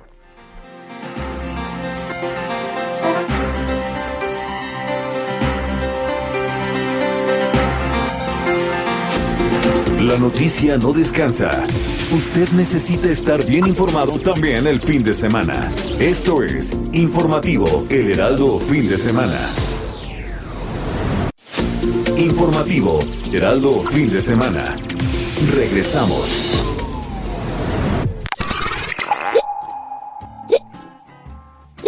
¿Sabías que el 13 de junio de 1922 se registró el ataque de hipo más largo de la historia?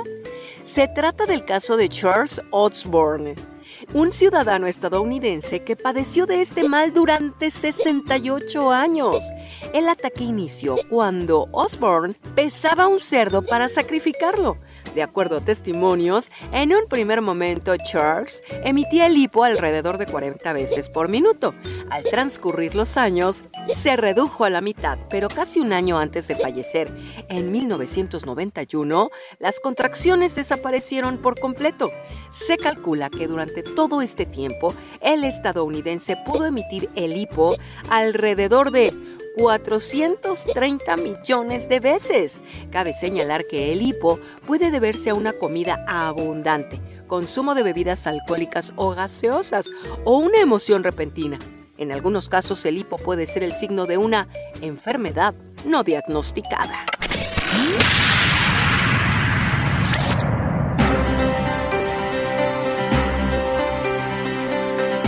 Ya estamos de vuelta en el informativo fin de semana y ahora sí restablecemos comunicación con Pamela San Martín, ex consejera del INE. Pamela, muy buenos días, ¿cómo está?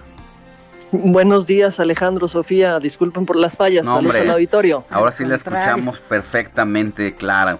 Eh, le comentábamos este asunto de la violación a la veda electoral por parte de algunos influencers que todo parece indicar que habrían recibido un pago por parte del Partido Verde Ecologista para inducir el día de las votaciones a que pues quienes van a las urnas dieran su preferencia, su voto por este partido. ¿Qué nos puede contar al respecto? Efectivamente, Alejandro, este, eh, la jornada electoral de este 6 de junio vimos lo que ya habíamos visto antes en el 2015, es decir, el Partido Verde eh, utilizando a personajes famosos, a personajes que pueden tener un impacto fuerte en la ciudadanía eh, a lo largo de la jornada electoral, precisamente para promocionar el voto a su favor al margen, digamos, en, afuera de la Constitución, sin atender las reglas electorales que nos hemos dado y sin atender las normas que rigen a todos los partidos políticos y que lo que garantizan es precisamente la libertad del sufragio de todas y de todos para garantizar la celebración adecuada de elecciones ¿Usted le auténticas. tocó digamos. como, conse- como consejera analizar ese caso? A, a mí me tocó como consejera analizar las consecuencias del conjunto de violaciones de, eh, del Partido Verde que se llevaron a cabo en el 2015. Porque recordemos que eh, por lo que hace a los casos concretos, como por ejemplo las violaciones a la veda, el INE tiene una primera intervención en la que participan algunas de sus consejeras y consejeros, que es la participación de la Comisión de Quejas y Denuncias, donde se determina si se ordena la suspensión o no de la, de la propaganda, sin determinar aún que hay una responsabilidad, pero porque puede haber una posible afectación a los valores que rigen la materia electoral. Entonces se emite lo que llamamos una medida cautelar, es decir, en tanto se lleva a cabo la investigación, suspende esta, esta conducta para que no continúe afectando. Digamos, eso es la, la primera intervención que tiene el INE y en la que hay algunos consejeros y consejeras, que son los integrantes de la Comisión de Quejas y Denuncias. Posteriormente, la unidad técnica de lo contencioso electoral del INE es quien realiza la investigación, pero ya no es el Consejo General del INE quien determina si hay una falta o no la hay y en su caso la sanción que corresponde. Esto le corresponde a la sala regional especializada del Tribunal Electoral del Poder Judicial de la Federación. Por eso el asunto como tal y las quejas como tal en su resolución no caen en, eh, digamos, no las resuelve el Consejo General del INE.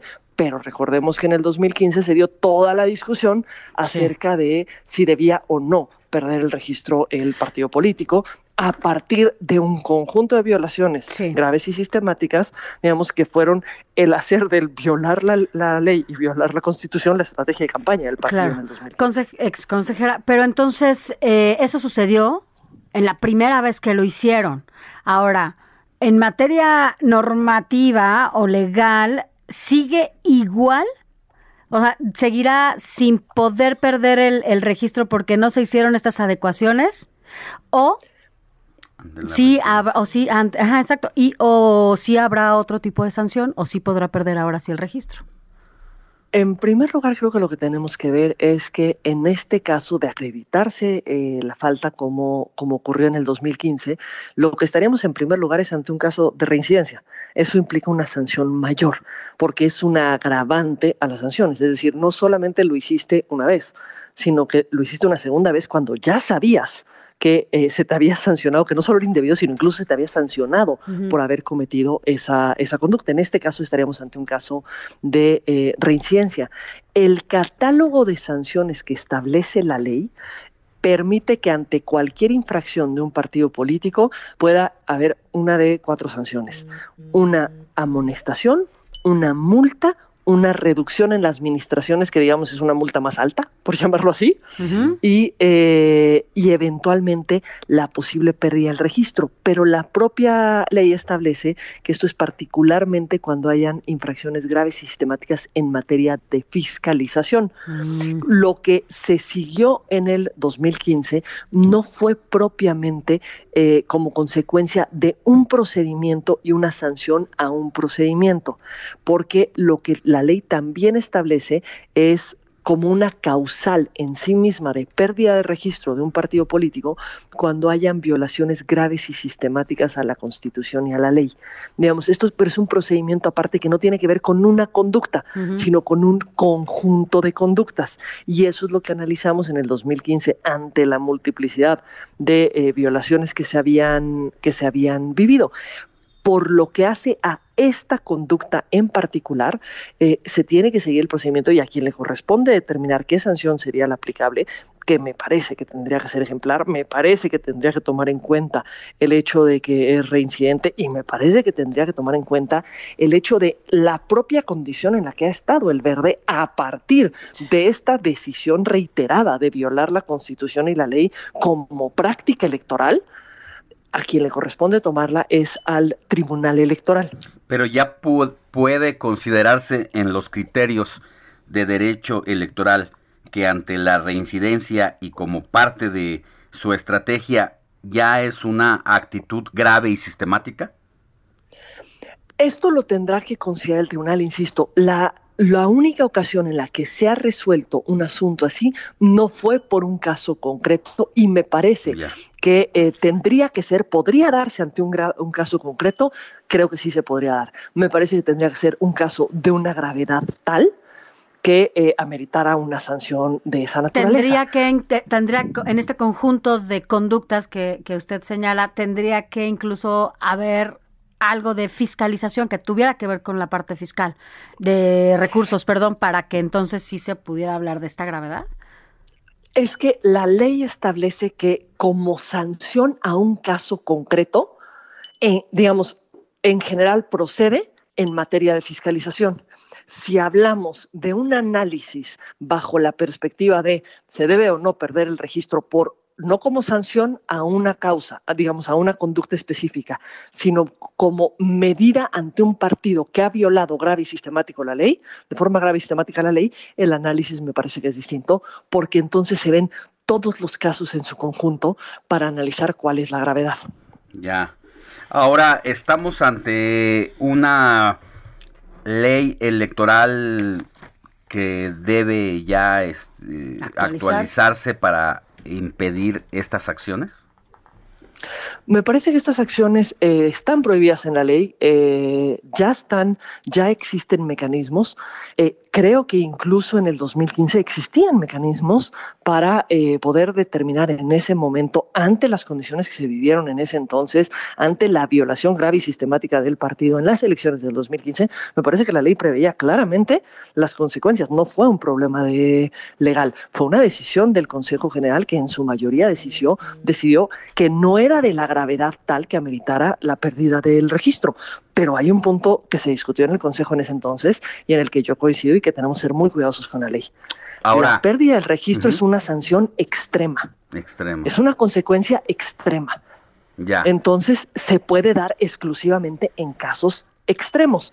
Yo sostengo que esos casos extremos se dieron en el 2015, Sí. pero no, no debemos tampoco establecer en la ley, digamos, una que, que la pérdida del registro sea la solución para eliminar a un contrincante Ujú. Ante Ahora- cualquier falta que cometa. Esto es respecto a lo que hace al partido ver al partido a un partido político como tal, en este caso al Partido Verde Ecologista de México. ¿Qué pasa con la ley electoral en torno a los actores particulares, como en este caso son los influencers, ya que en el 2015 eh, recuerdo el caso específico del llamado Piojo Herrera, entrenador de fútbol, al que no se le pudo sancionar porque la ley no contemplaba ningún castigo para estos personajes. Actualmente, ¿cómo estaría ese tema en cuanto a los más de 80 influencers que se tienen identificados que habrían hecho propaganda a favor del verde ecologista? Aquí lo que eh, tenemos es un problema de prueba más que un problema de ley. Es decir, si se acredita su participación en una campaña del partido político como parte de esa campaña y la vinculación entre uno y otro. Y aquí creo que más bien fue un tema de valoración del Tribunal Electoral si se les vinculaba o no se les vinculaba. A los particulares que cometen una falta en materia electoral, la ley entonces y ahora sí prevé la posibilidad de sancionarles y de multarles, digamos, por el incumplimiento a la ley electoral. Aquí, insisto, el- la cuestión es acreditar esta vinculación, que su participación en los mensajes fue con motivo de esa campaña, cuestión que, si me preguntas, obviamente es evidente porque la campaña se dio a partir de eh, su participación. Y me parece que el, eh, la valoración del, del tribunal fue que en el 2015 no se acreditó que hubo recursos involucrados y por lo tanto lo que privaba era la libertad de expresión de los que habían participado. claro, si lo miramos desde un sentido de lógica, pues es que la campaña no se pudo haber dado si no fuera a través de la participación, ya sea pagada, que se acredite lo pagado o no lo pagado. Lo que Pero sí esa es- fue la valoración del tribunal entonces. Exacto, y bueno, esperamos que en este caso, digo, seguiremos muy de cerca lo que se defi- lo que se decida ahí, pero sí tendrá que ser pues un precedente porque pues esto pareciera también una burla, ¿no? Como un reto a, a las autoridades eh, porque lo repiten como si no hubiera pasado dices, nada, ¿no? ah, o sea, bueno, te pues me van, a, burlas. me van a sancionar con Y ya, 7 millones de los pesitos, pago. pues es parte de mi presupuesto para la estrategia y pues ahí lo tengo contemplado en las finanzas. Eso es lo grave cuando eh, lo que pareciera es que violar la ley no se evita en sí mismo, sino que se hace un cálculo de cuál será el costo de lo mismo, de la, de la violación, Sí. y entonces importa más el efecto electoral. Esto creo que es lo que se tiene que evitar y por eso las sanciones que imponga la autoridad tienen que ser sanciones ejemplares. Muy bien. Pamela San Martín, ex consejera del INE, muchísimas gracias por haber estado con nosotros y ayudarnos a, desmenuzar y entender esta situación tan complicada y penosa para la democracia nacional. Que tenga buen día. Gracias a ti, Alejandro. Gracias, Sofía. y nuevamente Gracias. Saludos a su auditorio. Hasta pronto. Pues así las cosas, ¿no? El chiste es que dejen de estarse burlando. Ojalá que ya la, la decisión, ¿no? Que se tome en torno al Partido Verde Tiene sea ejemplar. ejemplar, ¿no? Para que no se Un sigan poco la- Entiendo que la interpretación de la eh, exconsejera Pamela es difícilmente se va a llegar a la pérdida del Claro. registro, pero sí tiene que haber una sanción ejemplar. Así es. Que vaya más allá de lo que ya eh, fue sancionado este partido en 2015. con ¿Por qué más? millones. Porque además se burlan, sí, de, de- de las normas electorales, de la ley, pero pues también se burlan de nosotros, ¿no? Porque, a ver, es como un insulto que te Así estén es. haciendo ese tipo de mensajes como si uno fuera tonto, ¿no? Y no se da cuenta. Pero bueno, ya estaremos dándole a conocer cuál fue la resolución del, de, pues, del tribunal en torno a esta a esta práctica a la que recurre el Partido Verde Ecologista para tener votos. Pero ni los tiene por sí solo. Pero bueno. Por si las dudas. Vámonos a otros temas. Mire, ya se lo comentábamos a usted, hay mucha gente que se ha endeudado con las tarjetas de crédito, con sus hipotecas, con muchas cosas. Y bueno, pues ya excedieron esta capacidad de pago que tienen algunas personas y sobre todo por la situación que están pasando muchas y muchos de ustedes en casa. Pero para saber, pues, qué está pasando ahí en esos espacios que están haciendo los bancos para eh, restablecer estos créditos. Agradecemos que esté con nosotros a José Manuel Arteaga, él es editor de mercados aquí en la sección de mercados en el Heraldo de México. José Manuel, ¿cómo estás? Muy buenos días. Hola Sofía Alejandro, ¿cómo están? Muy buenos días, les saludo con gusto esta mañana. Gracias, buenos días. Cuéntanos, eh, José Manuel, ¿qué pasa con los que se endeudaron más allá de su capacidad de pago en este en esta coyuntura todavía pandémica? pandémica? Claro que sí, Alex. Mira, te comento, un efecto de la crisis es que, como lo comentas, hay más mexicanos que no pueden pagar sus tarjetas de crédito o sus deudas. Vamos a poner un ejemplo típico. Una persona le debe al banco 150 mil pesos. Punto número dos, sus ingresos mensuales son de 15 mil pesos. Por este caso, el banco eh, le pide un nivel de apalancamiento que ellos le llaman técnicamente de 10 a 1. Es decir, el banco le va a pedir un pago mínimo de entre 5 y 6% de su deuda total. Estamos hablando que esta persona al mes tendría que pagar entre 7.500 y 8.000 pe- pesos mensuales. La conclusión a la que podemos llegar en este caso es que lo que paga es casi La eh, mitad. 50% de sus ingresos. Exactamente. Estamos hablando de una persona que está sobreendeudada. Y bueno, para este caso, pues platicamos con Juan Pablo Zorrilla, él es codirector general y cofundador de Resuelve tu Deuda, y él nos comenta que solamente en 2020 registraron casi 500 mil asesorías de personas que se acercaron en busca de una solución a sus problemas de sobreendeudamiento. Esta cifra, eh, esta cifra debe ser inédita, ¿no? Es, es una cifra relevante, Alejandra, porque estos 500 mil eh, son más, son 50% más de lo que registraban en 2019. Imagínate desde ahí el, el- el- el- el efecto de este de esta de esta problemática. Eh, lo que nos comenta Juan Pablo Zorrilla que hace algunos años, eh, seis más o menos aproximadamente seis años, ellos recibían aproximadamente 250 mil personas. Entonces, eh, en todo este periodo... Al año. Digamos que a- eh, al año, exactamente. Ahora ya casi están recibiendo el doble de, de gente que pues que está endeudada y que vamos a decir al auditorio, son presta, son problemas con tarjeta de crédito, son problemas en préstamos personales de nómina. Eh, básicamente son estos dos puntos los que donde la gente pues está más endeudada, ¿no? Eh, es una cartera eh, importante. Lo que nos comenta, por ejemplo, es que casi la gente que se acerca a estas es- se llaman reparadoras de crédito, que son este donde les buscan un tipo de solución como un traje a la medida para cada persona, porque son muy diferentes, ¿no? Pero lo que nos comentan, por ejemplo, es que cuando una persona, cuando una persona paga más de 30% de sus ingresos al pago de una deuda, pues técnicamente se está diciendo que esta persona está sobreendeudada. Ya. Eh, el, el, el, el balance en las finanzas eh, en las finanzas personales debería ser para los del siguiente por ejemplo le- les ponemos al auditorio de un presupuesto familiar de un presupuesto de cada persona 70% es decir 7 de cada 10 pesos deben ser canalizados por lo general al pago de vivienda salud educación o transporte eso es lo que dice la regla en las finanzas personales un 10% debería ir al pago de entretenimiento, 10% debería ir al ahorro y 10% debería ir al pago de deuda. ¿Qué pasa cuando una persona pues destina 30% del pago de su de, su deuda que tiene actualmente con la banca? Pues simplemente está sobreendeudado y la situación pues va a ser muy complicada que salga de ella. Ya. ¿Cuál es- cuál- Pero ¿cómo le dices a alguien, por ejemplo, que, como estabas comentando, que gane, pon tú, 12, 15 mil pesos, que pueda tener estos gastos, cuando evidentemente de- en una familia de cuatro, fami- de cuatro integrantes, pues a veces se te va entre transporte, alimento, o sea, como en tu sobrevivencia diaria, ¿no?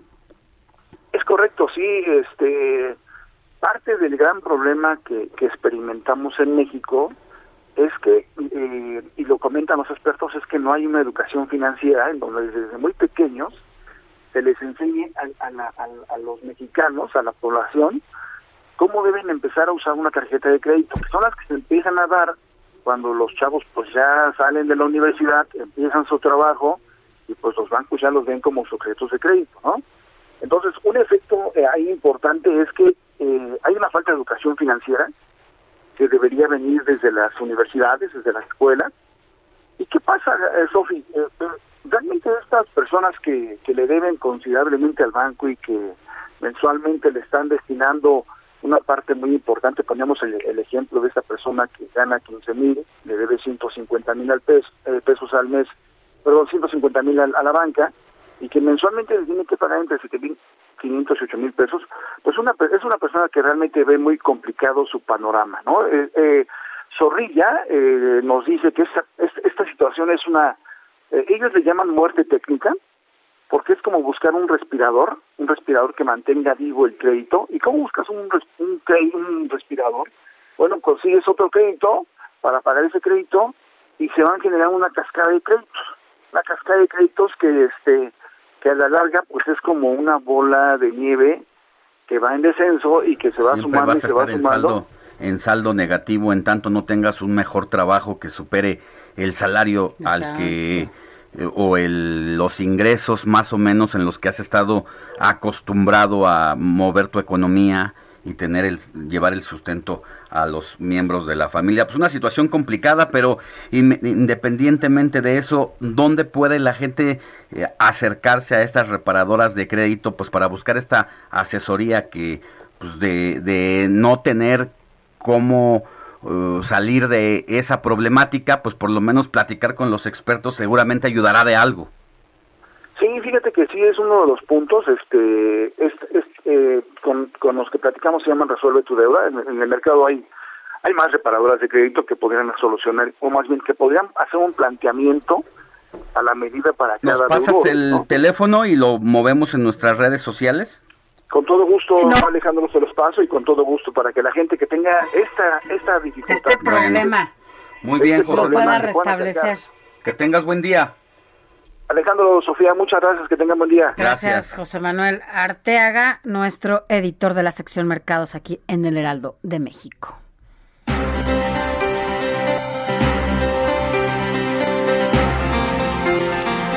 Sofi, y ahora eh, pues es momento de poner eh, pues la lupa en aquellos personajes que en este proceso electoral hicieron de todo hasta el más, el mayor de los ridículos de su vida, eh, con tal de buscar ese huesito que les diera un poco de poder.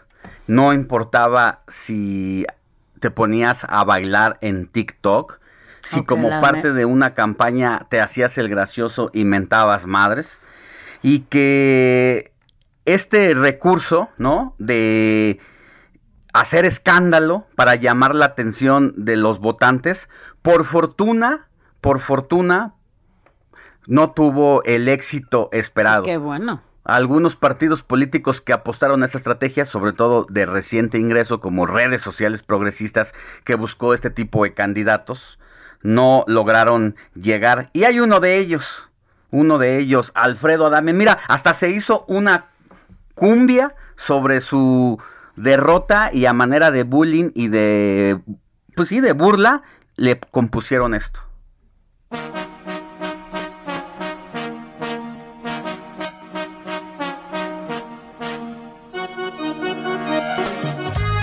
sabor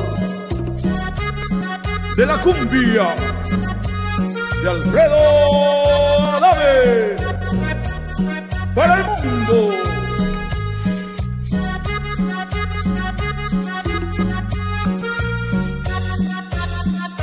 Dicen en Tlalpan que ni ahí lo quieren.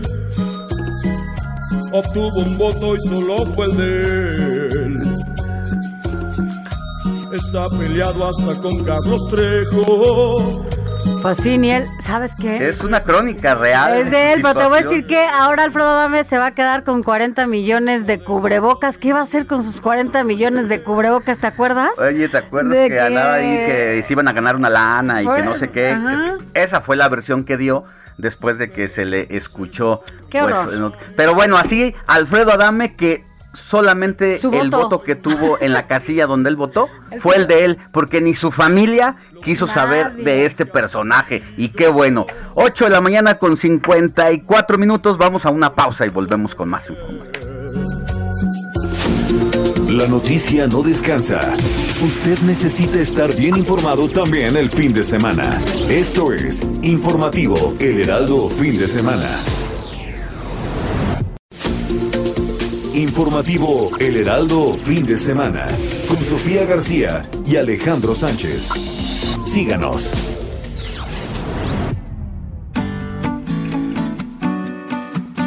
Escríbanos o mándenos un mensaje de voz al WhatsApp del informativo fin de semana 5591 63 51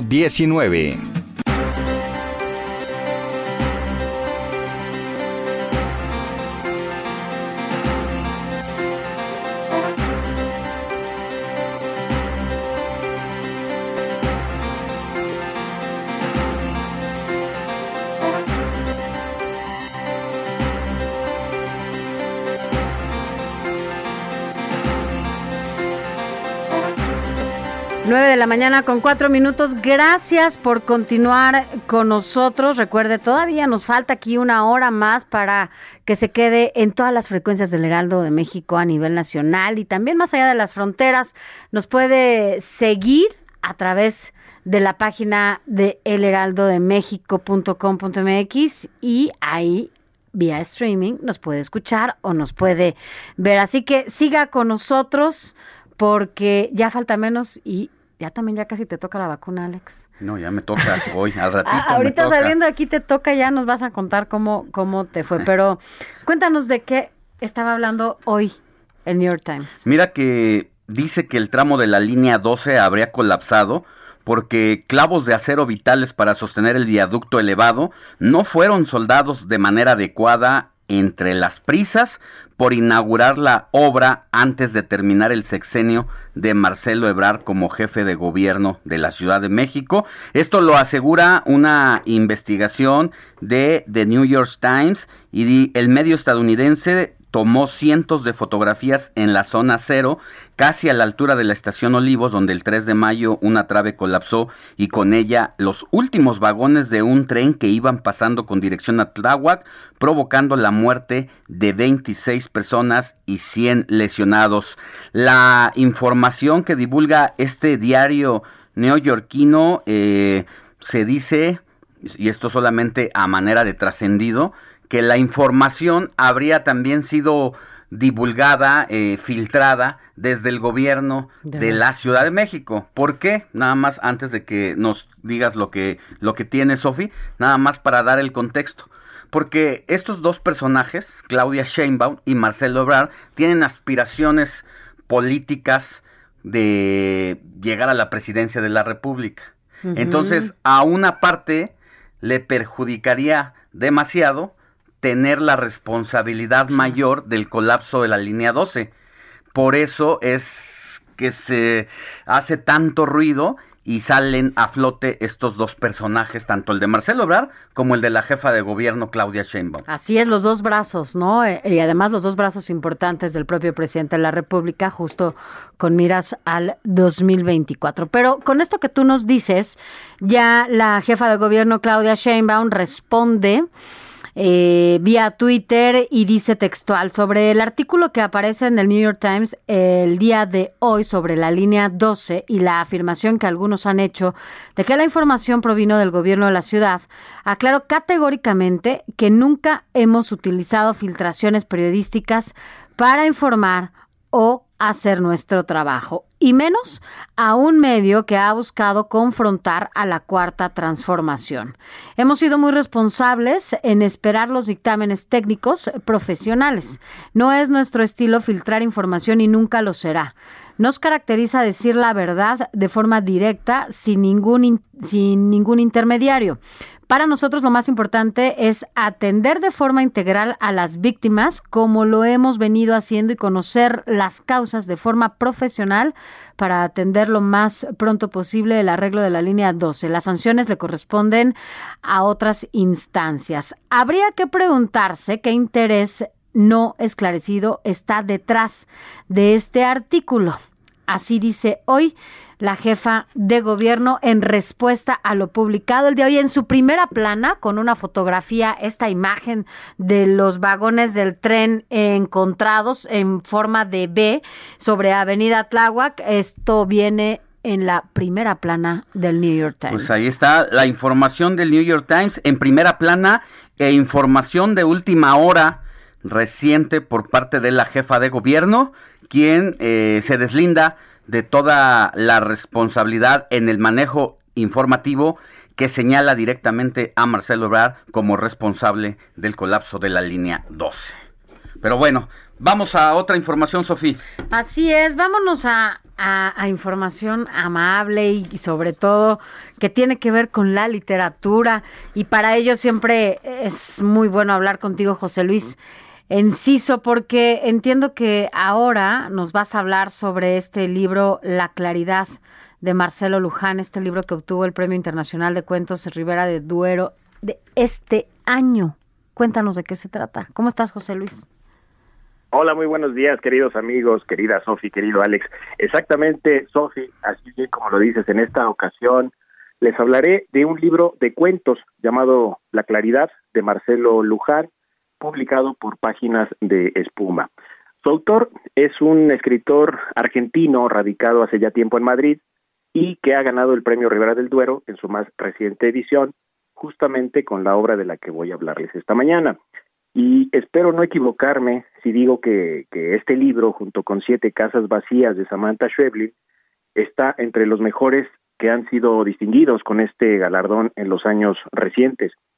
Les estoy hablando de una serie compuesta por seis cuentos. Originalmente eran cinco los que ganaron el premio, pero a la publicación final se agregó otro premiado en, en otro certamen llamado eh, eh, Antonio Segado del Olmo, y se nota porque difiere en el tono. ¿A, qué me refiero con esto? Bueno, a los cinco primeros, eh, los cinco primeros cuentos nos hablan de historias cuyas tramas, pues poco a poco se van complicando, eh, siempre haciéndonos sospechar que algo terrible va a ocurrir y dejándonos ver que algo que podemos identificar como el mal está siempre al acecho, ¿no? Un mal que llegará a manera de castigo para los personajes, de accidente, de muerte, ya saben, eh, esa sospecha como en todo buen relato, eh, nos hace seguir avanzando páginas solo para confirmar el mal que intuimos y ese manejo de la atención realmente Luján lo lleva a cabo muy bien, tanto que, que en el tercer cuento, la historia de un camionero eh, que hace un viaje nocturno,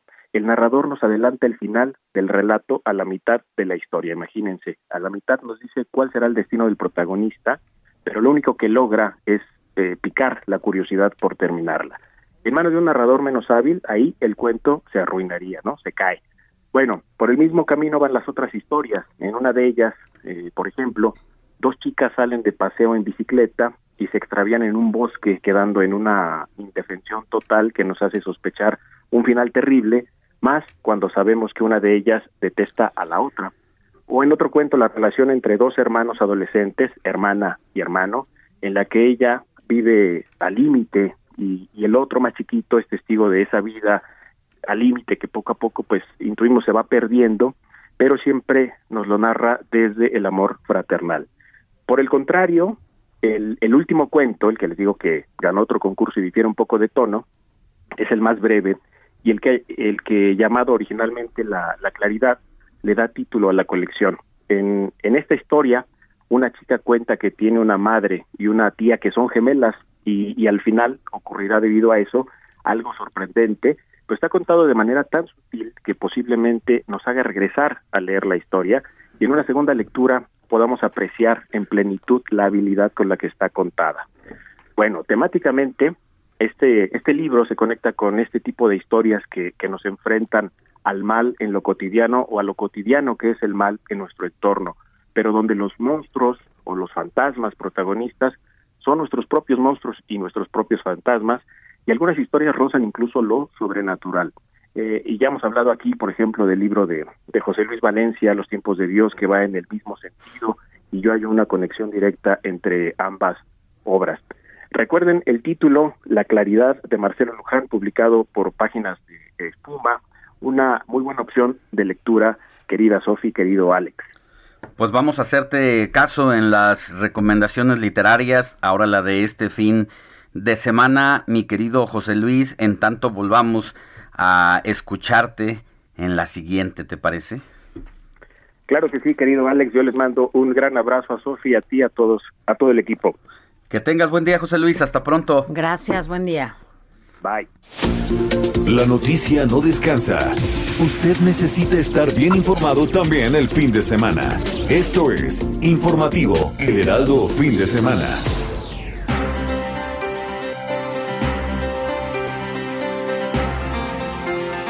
9 de la mañana con 14 minutos hora del centro de la República. Hay buenas noticias, Alex, porque bueno, pues eh, además de todo, hay otras cosas que hacer y no solamente estar hablando de lo que pasó el pasado 6 de junio. Mira, eh, para quienes buscan eh, opciones y todavía tienen un poquito de de miedo salir, de estar en las multitudes, hay una gran opción por parte de la Cineteca Nacional porque ahora llega a tu casa gratis la Cineteca Nacional ya que lanza una plataforma en streaming, Sofía. Así es, eso, como dices, para quienes todavía quieren permanecer en casa un buen rato por eh, toda esta pandemia.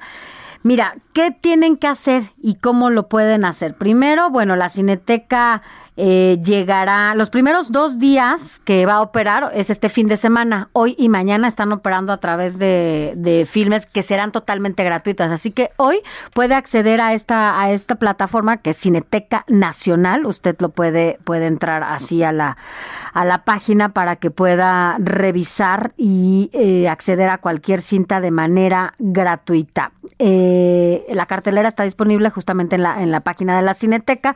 Se debe de ingresar tal cual, sala virtual cinetecanacional.mx, lo repito, sala virtual cineteca nacional.mx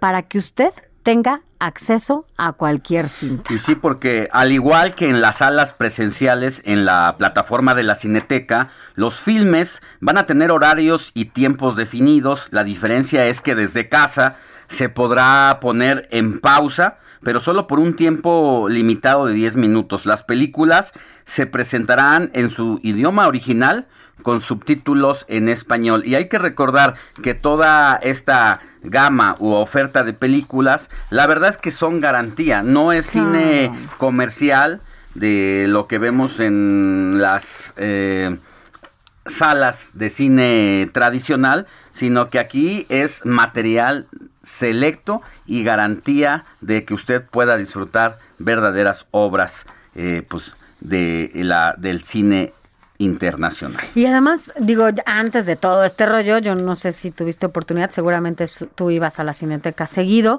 pero después cuando hubo esta remodelación, la verdad es que quedó padrísima las instalaciones de la Cineteca. Incluso te acuerdas afuera, había una pantalla enorme en donde podías ir con tus hijos y tus hijas y poder apreciar cualquier, bueno, la cinta que, que estuvieran ahí exponiendo, pero las instalaciones de la Cineteca quedaron padrísimas. Así que bueno, pues si no quiere ir, lo puede hacer vía streaming. Pero para quienes sí quieren salir, Alex, pueden también ir al MUAC, a este Museo Universitario Arte Contemporáneo. ¿Ha sido? O sí, eh, no, ya hace mucho que no voy. Es el Museo Universitario de Arte Contemporáneo que reabre con el 100 del MOAC, además de Chantal Ackerman, desde el otro lado Fragmento, y Amor Muñoz Híbrida. A 10 años de su apertura, ¿cuántas de las 2.100 obras de 300 artistas que integran el acervo eh, del Museo Universitario Arte Contemporáneo realmente conocemos. Así que para ir a descubrirlas, pues recorramos una selección representativa de este acervo, que es uno de los más importantes del arte contemporáneo en México, y te invita a la exposición 100 del MUAC, una de las actividades que el museo preparó para el reinicio de actividades presenciales. El público podrá ver esta exposición en el MUAC a partir de ayer y hasta octubre del 2021. Oye, sí, ahora que lo dices, ya tiene también un buen rato entre que empezó la pandemia y todo, que no, no, no, no voy a un museo y sí quiero ir. Y además de repente también hay muchas exposiciones, incluso donde puedes ir con tus hijas e hijos. Mira, como parte de las actividades del MOAC, que ya nos estabas diciendo, eh, se llevará a cabo la presentación del libro virtual 100 del MOAC. Esto será el próximo 17 de junio a las 7 de la noche y usted podrá seguir todo este pues este evento por Facebook Live del MOAC y a través de las redes sociales del propio eh, museo. Así que, bueno, opciones hay. Nada más hay que buscarla. Y la verdad es que tanto museos como incluso ahora lo decíamos de la Cineteca hicieron estas plataformas para que usted pudiera eh, estar enterado de lo que se hacen, incluso visitar. ¿Has visto estos museos que hicieron sus recorridos virtuales y en donde podías entrar a diferentes salas? Y la verdad Sí, es que sí, estaban, ya, era muy eh, padre. Incluso el Museo del Louvre, por ejemplo, ofrece esta alternativa porque ya puedes hacer un viaje internacional y a ver, poder decirle a quien quieras que ya recorriste todo el. Museo Louvre, ¿no? Porque Cuando te tardas cuántas horas. cuando te tardas Todo días. el día, No, sí. días en realmente hacer un recorrido visual estricto. No, te llevarías eh, bastantes días en hacer Sí. este recorrido y solamente la única manera que existía pues era tener que tomar un avión, hospedarte en un hotel, irte al museo Ay, y que- ahora pues ya te ahorras todo eso y usas esta página virtual para hacer tu recorrido pieza por pieza y sala por sala Oye, para hacer esta expedición y que seguramente es todo toda una experiencia al final de cuentas. Está bien, así que bueno, pues ya lo sabe, opciones usted tiene aquí y en cualquier parte del mundo. Alex, nos han estado escribiendo también, la verdad es que afortunadamente la Mensajitos. gente no lo deja de hacer y para nosotros, bueno, es importante porque finalmente por ustedes estamos en estos espacios. Gracias, gracias por continuar aquí. Leemos los mensajitos, Sofi. A ver, mira, nos dicen hoy, por ejemplo, saludos y bendiciones. Sido y Ale, bueno, eres- yo creo que fue ahí un dedazo, ¿va? Eh, escucharles, buen domingo. Soy Juan Carlos Martínez. Gracias, Juan Carlos. Buen día, otra vez Sofi y Alex, por favor, por favor confirmen la información de la Fórmula 1. Soy Jaime Saldaña Sea de Tecámac, Estado de México. Esto nos lo dijo antes de que eh, hablara con nosotros Adrián Caloca, quien ya dio todos los detalles de esta, información. de esta información de la Fórmula 1 y de El Checo Pérez. Así es. Buenos días, Sofía y Alex. Lloviendo en el pueblo de Santa Fe, acá en Álvaro Obregón. La primera vacuna de AstraZeneca muy tranquila, nos cuenta cómo le fue. La segunda, en el tercer día sí me hizo efecto temperatura, dolor de cuerpo y las piernas, pero ya todo tranquilo. Saludos, Pati de Méndez. Qué bueno que, que te fue bien. Es que le preguntábamos la a la audiencia, por si usted nos acaba de sintonizar, que eh, hoy en lo personal me toca la vacuna, así que cerrando los micrófonos de este fin de semana aquí en el informativo, nos vamos aquí directamente a Campo Marte, pues para que nos metan la agujita aquí en el, En el bracito. bracito y pues nos metan la inmunidad de... eh, la COVID-19, que debo de decirlo, eh, los primeros tres meses me tocó vivirlos encerrados. eh, después, pues por el tema de laboral y tener que estar chambeando, pues sí, comencé a salir. Evité lo más que pude estar en gente y prácticamente al día de la vacuna llego libre. Sí, eres- eh, y yo creo que eres de la, la única persona que conozco que no se enferma. Sí, la verdad es que me, me fue bien en esta pandemia en ese sentido, a pesar de haber estado conviviendo en algunas ocasiones con gente que eh, estuvo positiva, como tú comprenderás, un sábado estando aquí en el informativo, Sofi y yo íbamos a desayunar y decidió que mejor se iba a casa porque lo dolía la cabecita y a la noche estaba ya un poquito mal y pues en el transcurso de las horas siguientes pues supimos que tenía COVID-19 que por fortuna pudo salir rápido porque Y la verdad es que fui afortunada, comes muy ¿eh? sano, la verdad eres muy exigente, eh, muy disciplinada y eso ayuda mucho, además de que haces mucho mucho ejercicio. Pero sabes que Alex, la verdad es que puedo decir que sí fue afortunada porque a mí, no sé, eh, nos ha tocado ver casos complicados, ¿no? De gente muy cercana que no la pasa nada bien. A mí nada más se me fue el olfato, el gusto, me dolió un poco el pecho y bueno, la cabeza ese día.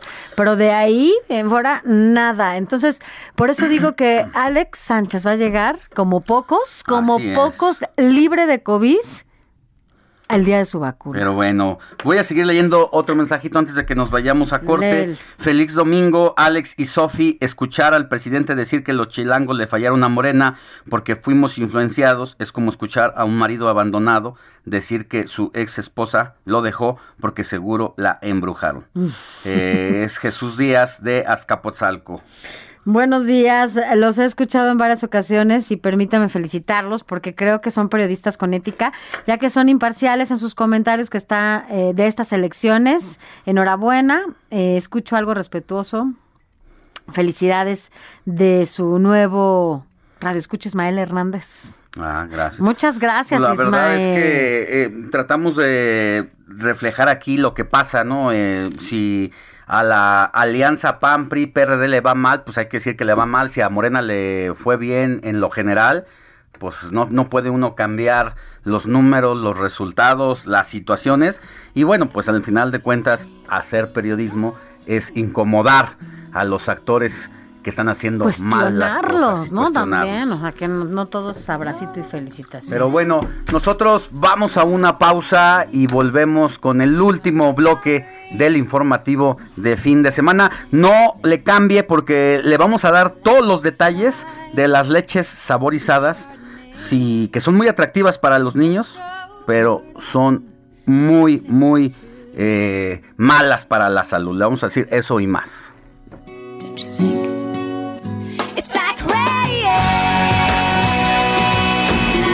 La noticia no descansa.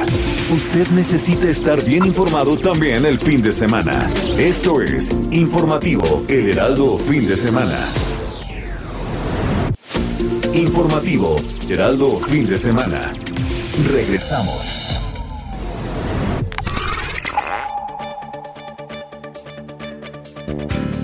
Cada 14 de junio se conmemora el Día Mundial del Donante de Sangre. Esta fecha tiene como finalidad sensibilizar y concienciar a la población mundial acerca de la importancia de donar sangre para contribuir con la salud de pacientes que requieren transfusiones. Este día se conmemora tras el nacimiento de Karl Landsteiner, un patólogo y biólogo austriaco que descubrió y tipificó los grupos sanguíneos, motivo por el cual fue acreedor al Premio Nobel de Medicina en el año de 1930.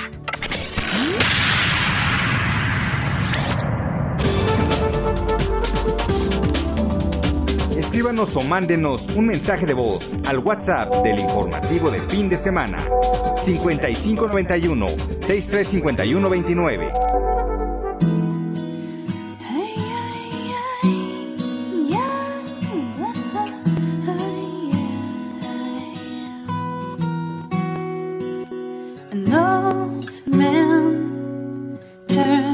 28. You won the lottery, and died the next day. It's a black fly in your Chardonnay. It's a death row pardon, two minutes too late. And isn't it ironic? Don't you think?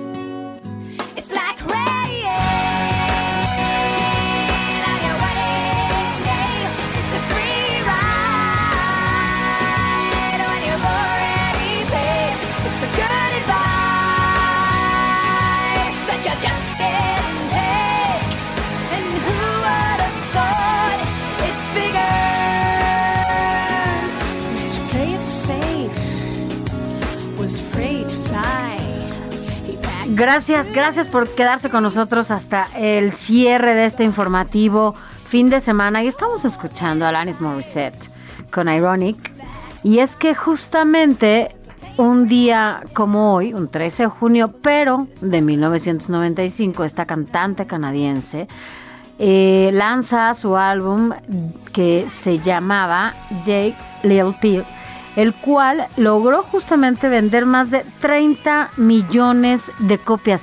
Yo creo que eso se extraña para, para este gremio, ¿no, Alex? O sea, ¿te acuerdas? Antes eran estos discos de oro, platino, en donde vendían millones y millones de, de copias. Y bueno, pues ahora todo tan digitalizado, ¿no? Yo entiendo que ahora lo ven a partir de la también, pueden comprarlo así, pero es diferente. Cuando escucha a la música, la música y escuchas canciones determinadas que te marcaron en distintas etapas de tu vida por alguna u otra razón, eh, te das cuenta que el tiempo ha pasado rapidísimo. Ahora que dices que esta canción pues fue todo un hit el 13 de junio de 1995 es cuando reparo en hace cuántos hace cuántos años fue esto y que a la distancia la escuchas hoy y parece que fue hace apenas unos añitos, cuando en realidad ya tiene sus, sus más de dos décadas y esta situación pues eh, la verdad es que nos hace recordar eh, algunas cosas porque de esta manera Morissette eh, se convirtió en la primera cantante femenina en posicionar un álbum en número uno en la lista de popularidad de los Estados Unidos. Es decir, con esta canción hay un antes y un después en la música Y y, en el género, eh, tanto masculino como femenino, que también, mira, uno va viendo los distintos escenarios y los hombres sig- seguían, siguen dominando todo, ¿no? O sea, para, para, para mal en el, en el asunto, no sé, pero fíjate, es la primera vez en el 95 que una mujer logra posicionar el álbum número uno en la lista de popularidad de los Estados Unidos. Así es, pero bueno, siempre, siempre es bueno. A mí me gusta mucho Alanis Morissette, siempre, siempre. Bueno, pues además, en esa época que tú ya estabas en la universidad, yo estaba en la prepa todavía, y entonces la, la escuchábamos. Así que, como diría Jesús Martín, en estos micrófonos también, súbanle a su radio. An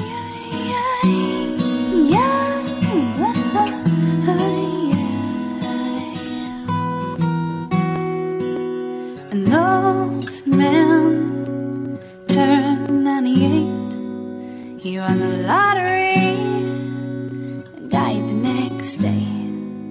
It's a black fly. Pues mire, eh, le comentábamos de si usted es de las mamás o de los papás que le dan a sus niños, a sus niñas, esas Leche. leches saborizadas. Bueno, pues ojo, ¿eh? Porque la Procuraduría Federal del Consumidor realizó un estudio a 32 productos lácteos y encontró que una gran parte de estos rebasan los estándares recomendados. Mira, por ejemplo, algunas marcas del mercado de leches saborizadas que están dirigidas principalmente a los niños por los sabores, no contienen en realidad lo que ahí se dice en los empaques, según lo, lo dijo la propia Profeco en este estudio que se publicó justamente en la revista de la Profeco. Se determina que muchos de los productos contienen una mayor cantidad de azúcar, no son en realidad leche o no contienen fruta, como lo aseveran en sus empaques. Mira, ¿tú qué crees? ¿Saborizante o fruta? Los 32 eh, productos que se analizaron por la Profeco, pues según cumplen con la declaración de sus empaques, pero la Profeco asegura que no es lo mismo aseverar que se contiene la fruta que tienen y solo el sabor.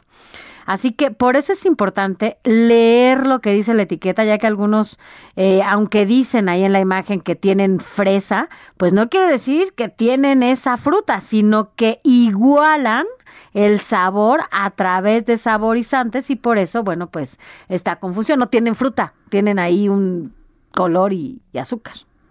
Así es, mira, eh, dice la leche Lala chocolate, la versión de 330 mililitros, contiene menos contenido del declarado en el empaque.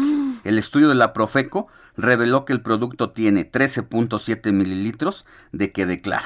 Mira, otra marca, esa es Lala. Y acá, Rancho Don Silvestre, las leches saborizadas de la marca Don Silvestre contienen grasa vegetal en lugar de leche como según dice el empaque, y la Profeco solicitó a los fabricantes corroborar el contenido de la leche en sus productos, pero bueno, pues esto no lo presento. Hershey chocolate es la leche saborizada con más azúcares dentro de la muestra analizada por Profeco y el envase contiene más contenido de azúcar que el que declara en su empaque. Mira, Kellogg's All Brand, eh, de las leches saborizadas, esta marca es la que más contenido calórico y más grasa tiene, con 79 calorías por cada 100 mililitros. Así que bueno, ya vio Kellogg's All Brand. Alpura frutal, ojo, de los productos lácteos saborizados, este producto de Alpura, Alpura frutal, sabor de fresa, es el que más azúcares tiene. Un solo empaque representa el 108.4% de la cantidad de azúcares añadidos y recomendados por la Organización Mundial de la Salud. Fíjate, este producto que dices es el que más contenido de calorías tiene entre los productos lácteos combinados y analizados. Eh, por la Profeco con 77 calorías por cada 100 mililitros. O sea, estamos hablando ahora entendemos la obesidad infantil, ¿no? Porque es uno de los problemas más graves que tiene nuestro país y eh, yo entiendo que, bueno, muchas y muchos trabajamos y a veces lo que hacemos es hacernos la vida más fácil, pero recurrir a este tipo de productos hace que después el costo sea más alto porque vamos a tener niñas y niños enfermos si no los cuidamos. Así que, bueno, ¿a ti te gusta o sea, este tipo de productos. Me gusta, no, no me gusta la lechita. La leche, o sea, de sabor, no me gusta la leche de sabor. Y, no, yo a mí no y me tampoco gusta la me leche, gusta tanto la leche, ¿eh? o sea, no, no. Ya, ah, después de que leí lo que representa en el cuerpo humano el consumo de leche cuando ya no la necesitas, Pues ya o no. sea, so- te genera una cantidad de situaciones que no te quiero contar, pero eh, es complicado. el Ni poquito consumo. me quieres contar. No, en otro momento. Ni poquito me quieres contar. Bueno, pues así las cosas. eh, ya lo dio a conocer la, la Profeco. Si usted puede, eh, entre a su página, ahí puede descargar la revista, eh, que es virtual y que está el PDF de este. De este y otros artículos que siempre son buenos saberlo, sobre todo por el consumo de, de productos que, que nosotros hacemos día a día. Mira, eh, vamos a decir aquí los, porque nos están llegando mensajitos de que ver si podemos dar todos los pasos para eh, las personas que buscan acercarse a la vacunación. Entonces le vamos a, a decir qué es lo que se necesita para que usted vaya a la, a la vacunación, todos los, los requisitos, en un momento se los vamos a comentar aquí. Así es, y que sepa también dónde van a estar ubicados eh, los espacios en donde usted podrá vacunarse, sobre todo si es en Miguel Hidalgo, como aquí el señor Sánchez que se va a ir a vacunar en un, en un ratito, y en estas alcaldías en donde se está llevando a cabo Mira, este... hay, que, hay que determinar qué día nos corresponde la dosis. Por ¿Tú cómo supiste, por ejemplo? Por el, los anuncios que hace el gobierno de la Ciudad de México, donde te dice la alcaldía en la que vives, pues entonces ya pones el foco de interés, ¿no? Yo cuando supe que ya Miguel Hidalgo era la siguiente alcaldía en donde se iba a aplicar la vacuna, pues entonces ahí puse la mirada y luego te dice que te tienes que registrar. Entonces entras a la página, te registras y tienes que ubicar tu unidad vacunadora. eh, el día que te toca de acuerdo a la letra de tu apellido, que es que me toca a mí hoy, por eso no pude ir ayer o el viernes. Sí, cuando tú hoy quisieras. porque mi letra S, que es la del apellido, pues es la que le eh, toca. Entonces te registras con tu número de celular y supuestamente vas a recibir un mensajito, un SMS o un correo electrónico. Luego te van a llamar por teléfono para decirte exactamente dónde y cuándo confirmar el día de tu cita. Así es, y es importante, fíjate, ahora que dices esto, ¿por qué no fuiste ayer o por qué no fuiste otro día? Bueno, es importante respetar el horario de vacunación, porque justamente eso va a permitir que la atención sea más ágil y que no estés esperando eh, parada o en el sol, sino que estés en, en espacios en donde, bueno, incluso puedas hasta sentarte. Ha habido, ha habido lugares que nos ha tocado ver incluso y, y además amigos que, que nos han dicho, en donde llegan a estos eh, centros de vacunación y realmente no esperan mucho, pasan, ¿no? Pasó incluso aquí en el Pepsi Center, hubo gente que yo eh, supe que se vino a vacunar, eh, bueno, no, no de 50 a 59 o adultos mayores, y la verdad es que lo hicieron muy rápido, ¿eh? No tuvieron que esperar mucho, pasaron y estuvieron eh, menos de 15 minutos, bueno, los 15 minutos que se tienen que esperar Sí. para la Ahora, vacunación. si a pesar de lo que ya le dijimos aquí, eh, tiene dudas, entre a vacunación.cdmx.go.mx o bien llame a Locatel al Ándale. 55 56 58 11 11. Repito, 55 56 58 11 11 y ahí lo van a guiar prácticamente de la mano para decirle cuáles eh, son los requisitos y cómo debe eh, saber el día y hora en que deberá ser vacunado. Mira, me está escribiendo Ángel Santiago, dice que él se acaba de vacunar en Tlalpan, en la alcaldía de Tlalpan, y que todo fue rapidísimo. También sabes que es importante, eh, Alex, y hay que decirlo, el registro para la vacuna es muy rápido. La verdad es que no te tardas nada eh, para hacerlo, nada más necesita conocer su CURP. Es todo. Ah, había alguien que me decía, es que yo no tengo mi credencial de lector, ya sabe que hay quien no la tiene, que no la actualizó, demás. No es necesaria la credencial de lector para que usted pueda vacunarse. Solo lo único que requiere es eh, su CURP y un comprobante también de domicilio para que cuando llegue al espacio donde lo van a vacunar pueda presentarlo. Mire, para que usted se pueda registrar es lo hace en mivacuna.salud.gov.mx. Lo repito, mivacuna.salud.gov.mx y con su nombre, su CURP, usted va a obtener el folio de registro para cuando llegue al centro de vacunación. Así que hágalo si no lo ha hecho, si usted tiene entre 40 y 49 años, estamos en ese periodo de vacunación para que se registre si no lo ha hecho. No importa que todavía no hayan llegado a su alcaldía, van a llegar. Todas las alcaldías de la Ciudad de México eh, tendrán estos centros de vacunación para que usted pueda acudir. Vámonos a otros temas. Rosana Ayala, pasión por correr.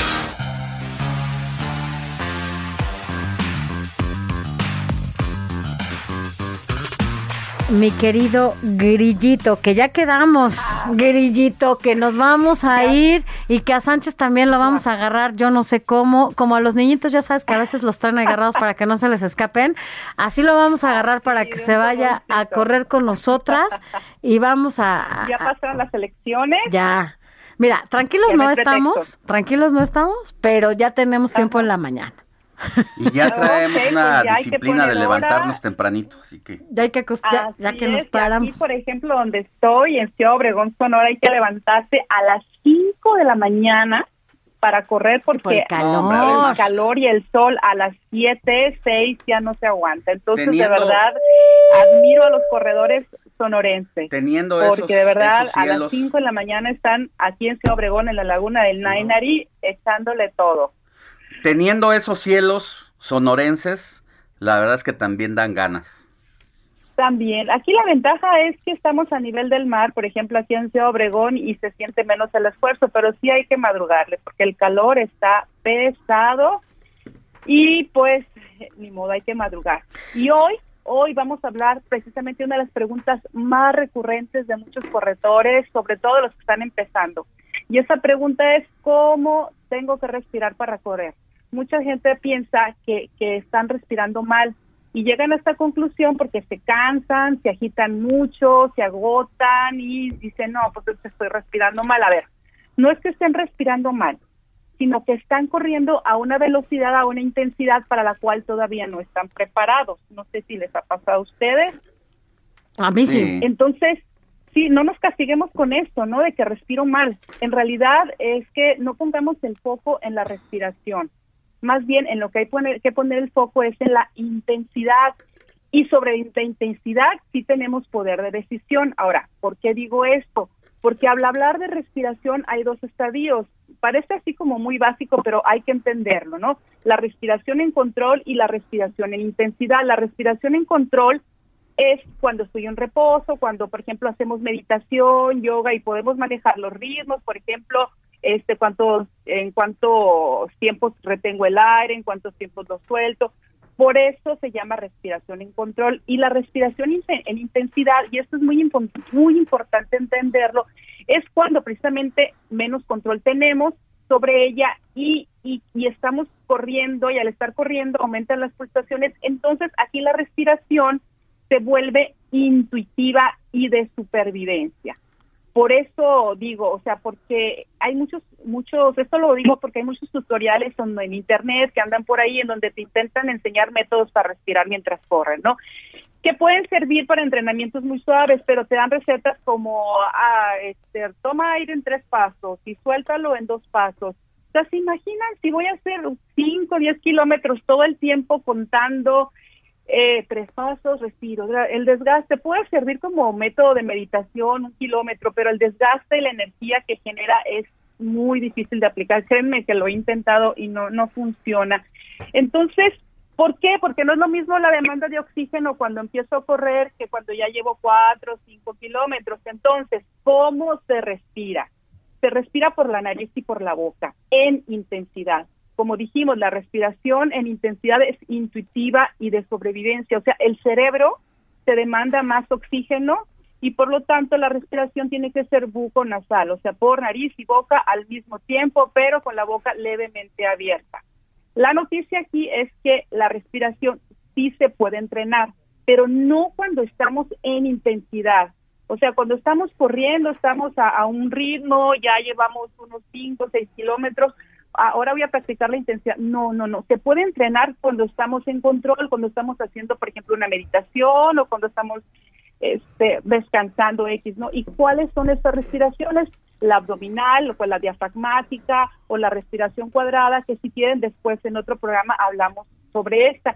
¿Y qué pasa con estas respiraciones cuando las entrenamos en, en, en, en, en reposo? Pues nos ayudan a ampliar nuestra capacidad respiratoria que podemos aplicar en el momento de estar en intensidad. ¿Cómo ven? Pues ahí está. Y a mí, la verdad que yo ya te había confesado que el tema de la respiración, sobre todo en este retorno, ¿no? A, a correr, pues sí es lo que me ha costado más trabajo en calle, en banda no, en calle sí. Entonces, la verdad es que siempre es bueno Estate saber. tranquila. Sí, ya estoy tranquila, pero más te espero, ¿eh? No, no creas que se me Ah, olvida, claro. porque ya te nos fuiste muchos días, ya después te digo, ya, ya, ya estás un poco sentenciada, pero ya después eso a te no lo digo. angustiarse, a no angustiarse porque respiro mal.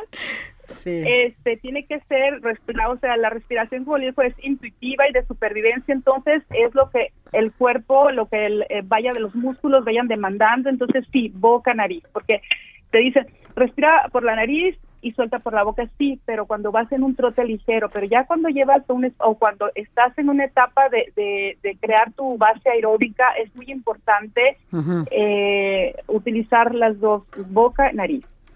Bueno, pues Entonces ya. téngalo para tenerlo en cuenta. No me preocupo entonces. Gracias, mi querida. Y ya espero verte, verte aquí pronto. Te mando besos. Sí, claro que sí, ya. Ya, por favor. urge. Además hay hay una celebración pendiente, ¿eh? No creas que se nos olvida y aquí Ah, lo digo, claro, así no. que Cumpleaños. eh, fue No tu cumpleaños y no nos puedes dejar así Sí, como si nada, nada más. Ok, te mando besos, te mando besos, muchas gracias, te, abrazo. te queremos, gracias, mi Gracias. querida Rose. Igualmente, un abrazo. Hasta luego. Abrazo. Y mire, ahora le informamos que en el tema de los cortes de agua que hubo en todo el Valle de México, eh, pues la Comisión Nacional del Agua, a través del organismo de la Cuenca de Aguas del Valle, informa que concluyeron los trabajos en el sistema Cutzamala, por lo que ya se reanuda el abasto en la Ciudad de México y en el Estado de México que se vio interrumpido, interrumpido desde el 11 de junio. Así es, y es que bueno, ya ahora que concluyen estos trabajos, el sistema de de la Ciudad de México y la Comisión Nacional, eh, la Comisión de Agua del Estado de México deberán contemplar ahora un periodo de estabilización en la operación de sus redes de distribución. Mire, se realizaron las maniobras para ingresar más agua a la planta potabilizadora Los Berros y conducirla a la planta de bombeo 5 y llenar el tanque de sumergencia, que es lo que hace el abastecimiento a toda esta zona metropolitana. Así es, así que si usted fue de los afectados, porque fueron varias alcaldías aquí en la Ciudad de México y también en el Estado de México, en donde se vieron afectados por este suministro de agua, que no hubo por el mantenimiento que se le da al Cutzamala, bueno, pues eh, ya se estará restableciendo poco a poco, de acuerdo justamente a lo que da a conocer en este momento la Comisión Así es, Nacional Agua. eso no significa que usted y nosotros dejemos de cuidar el consumo de agua. Recuerde que ya no son los tiempos de antes, eh, los pozos por naturaleza se han ido reduciendo eh, el tema de la filtración del agua, así que tenemos una carencia importante y eso nos obliga a ser todavía más comprometidos con el uso del agua. Así es, no nada más en estas fechas y después la gente, la verdad es que nosotros, Alex, o sea, en general, pues no Sofía y y Alex, sino todo el mundo, la verdad es que pagamos muy poco por el servicio de agua y eso es algo que nos obliga, ¿no? Justamente a, a revalorar todo este esfuerzo que se hace. Lamentablemente todavía falta mucho que hacer. Eh, la- el sistema hidráulico, por ejemplo, es uno de los que menos se ha eh, pues renovado, ¿no? Y por ello tanta fuga y tantas cosas que, que pasan con el agua. Hay que, hay que cuidarla. Sí. Bueno, nosotros ya llegamos al fin de esta emisión de domingo 13 de junio del informativo fin de semana.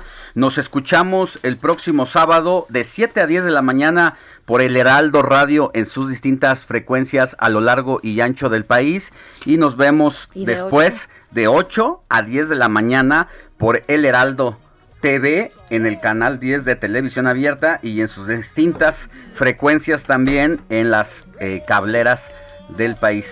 Así es, Alex. Así que bueno, por lo pronto tenga usted una excelente semana que seguramente la va a pasar muy bien. Así es, y no le cambie porque ya están aquí nuestros amigos Ya de periodismo de emergencia, Nacho Rodríguez Reina, Hiroshi Takahashi y Arturo Rodríguez le informan y hacen análisis de la noticia. No le cambie y nos escuchamos la próxima semana.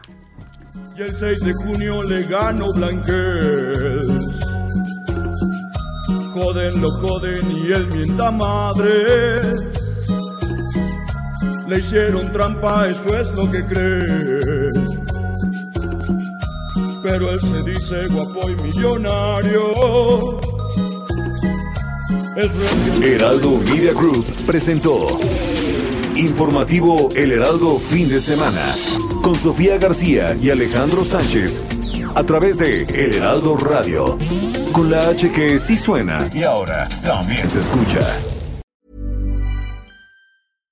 Hi, I'm Daniel, founder of Pretty Litter. Cats and cat owners deserve better than any old fashioned litter. That's why I teamed up with scientists and veterinarians to create Pretty Litter. Its innovative crystal formula has superior odor control and weighs up to 80% less than clay litter. Pretty Litter even monitors health by changing colors to help detect early signs of potential illness. It's the world's smartest kitty litter. Go to prettylitter.com and use code ACAST for 20% off your first order and a free cat toy. Terms and conditions apply. See site for details.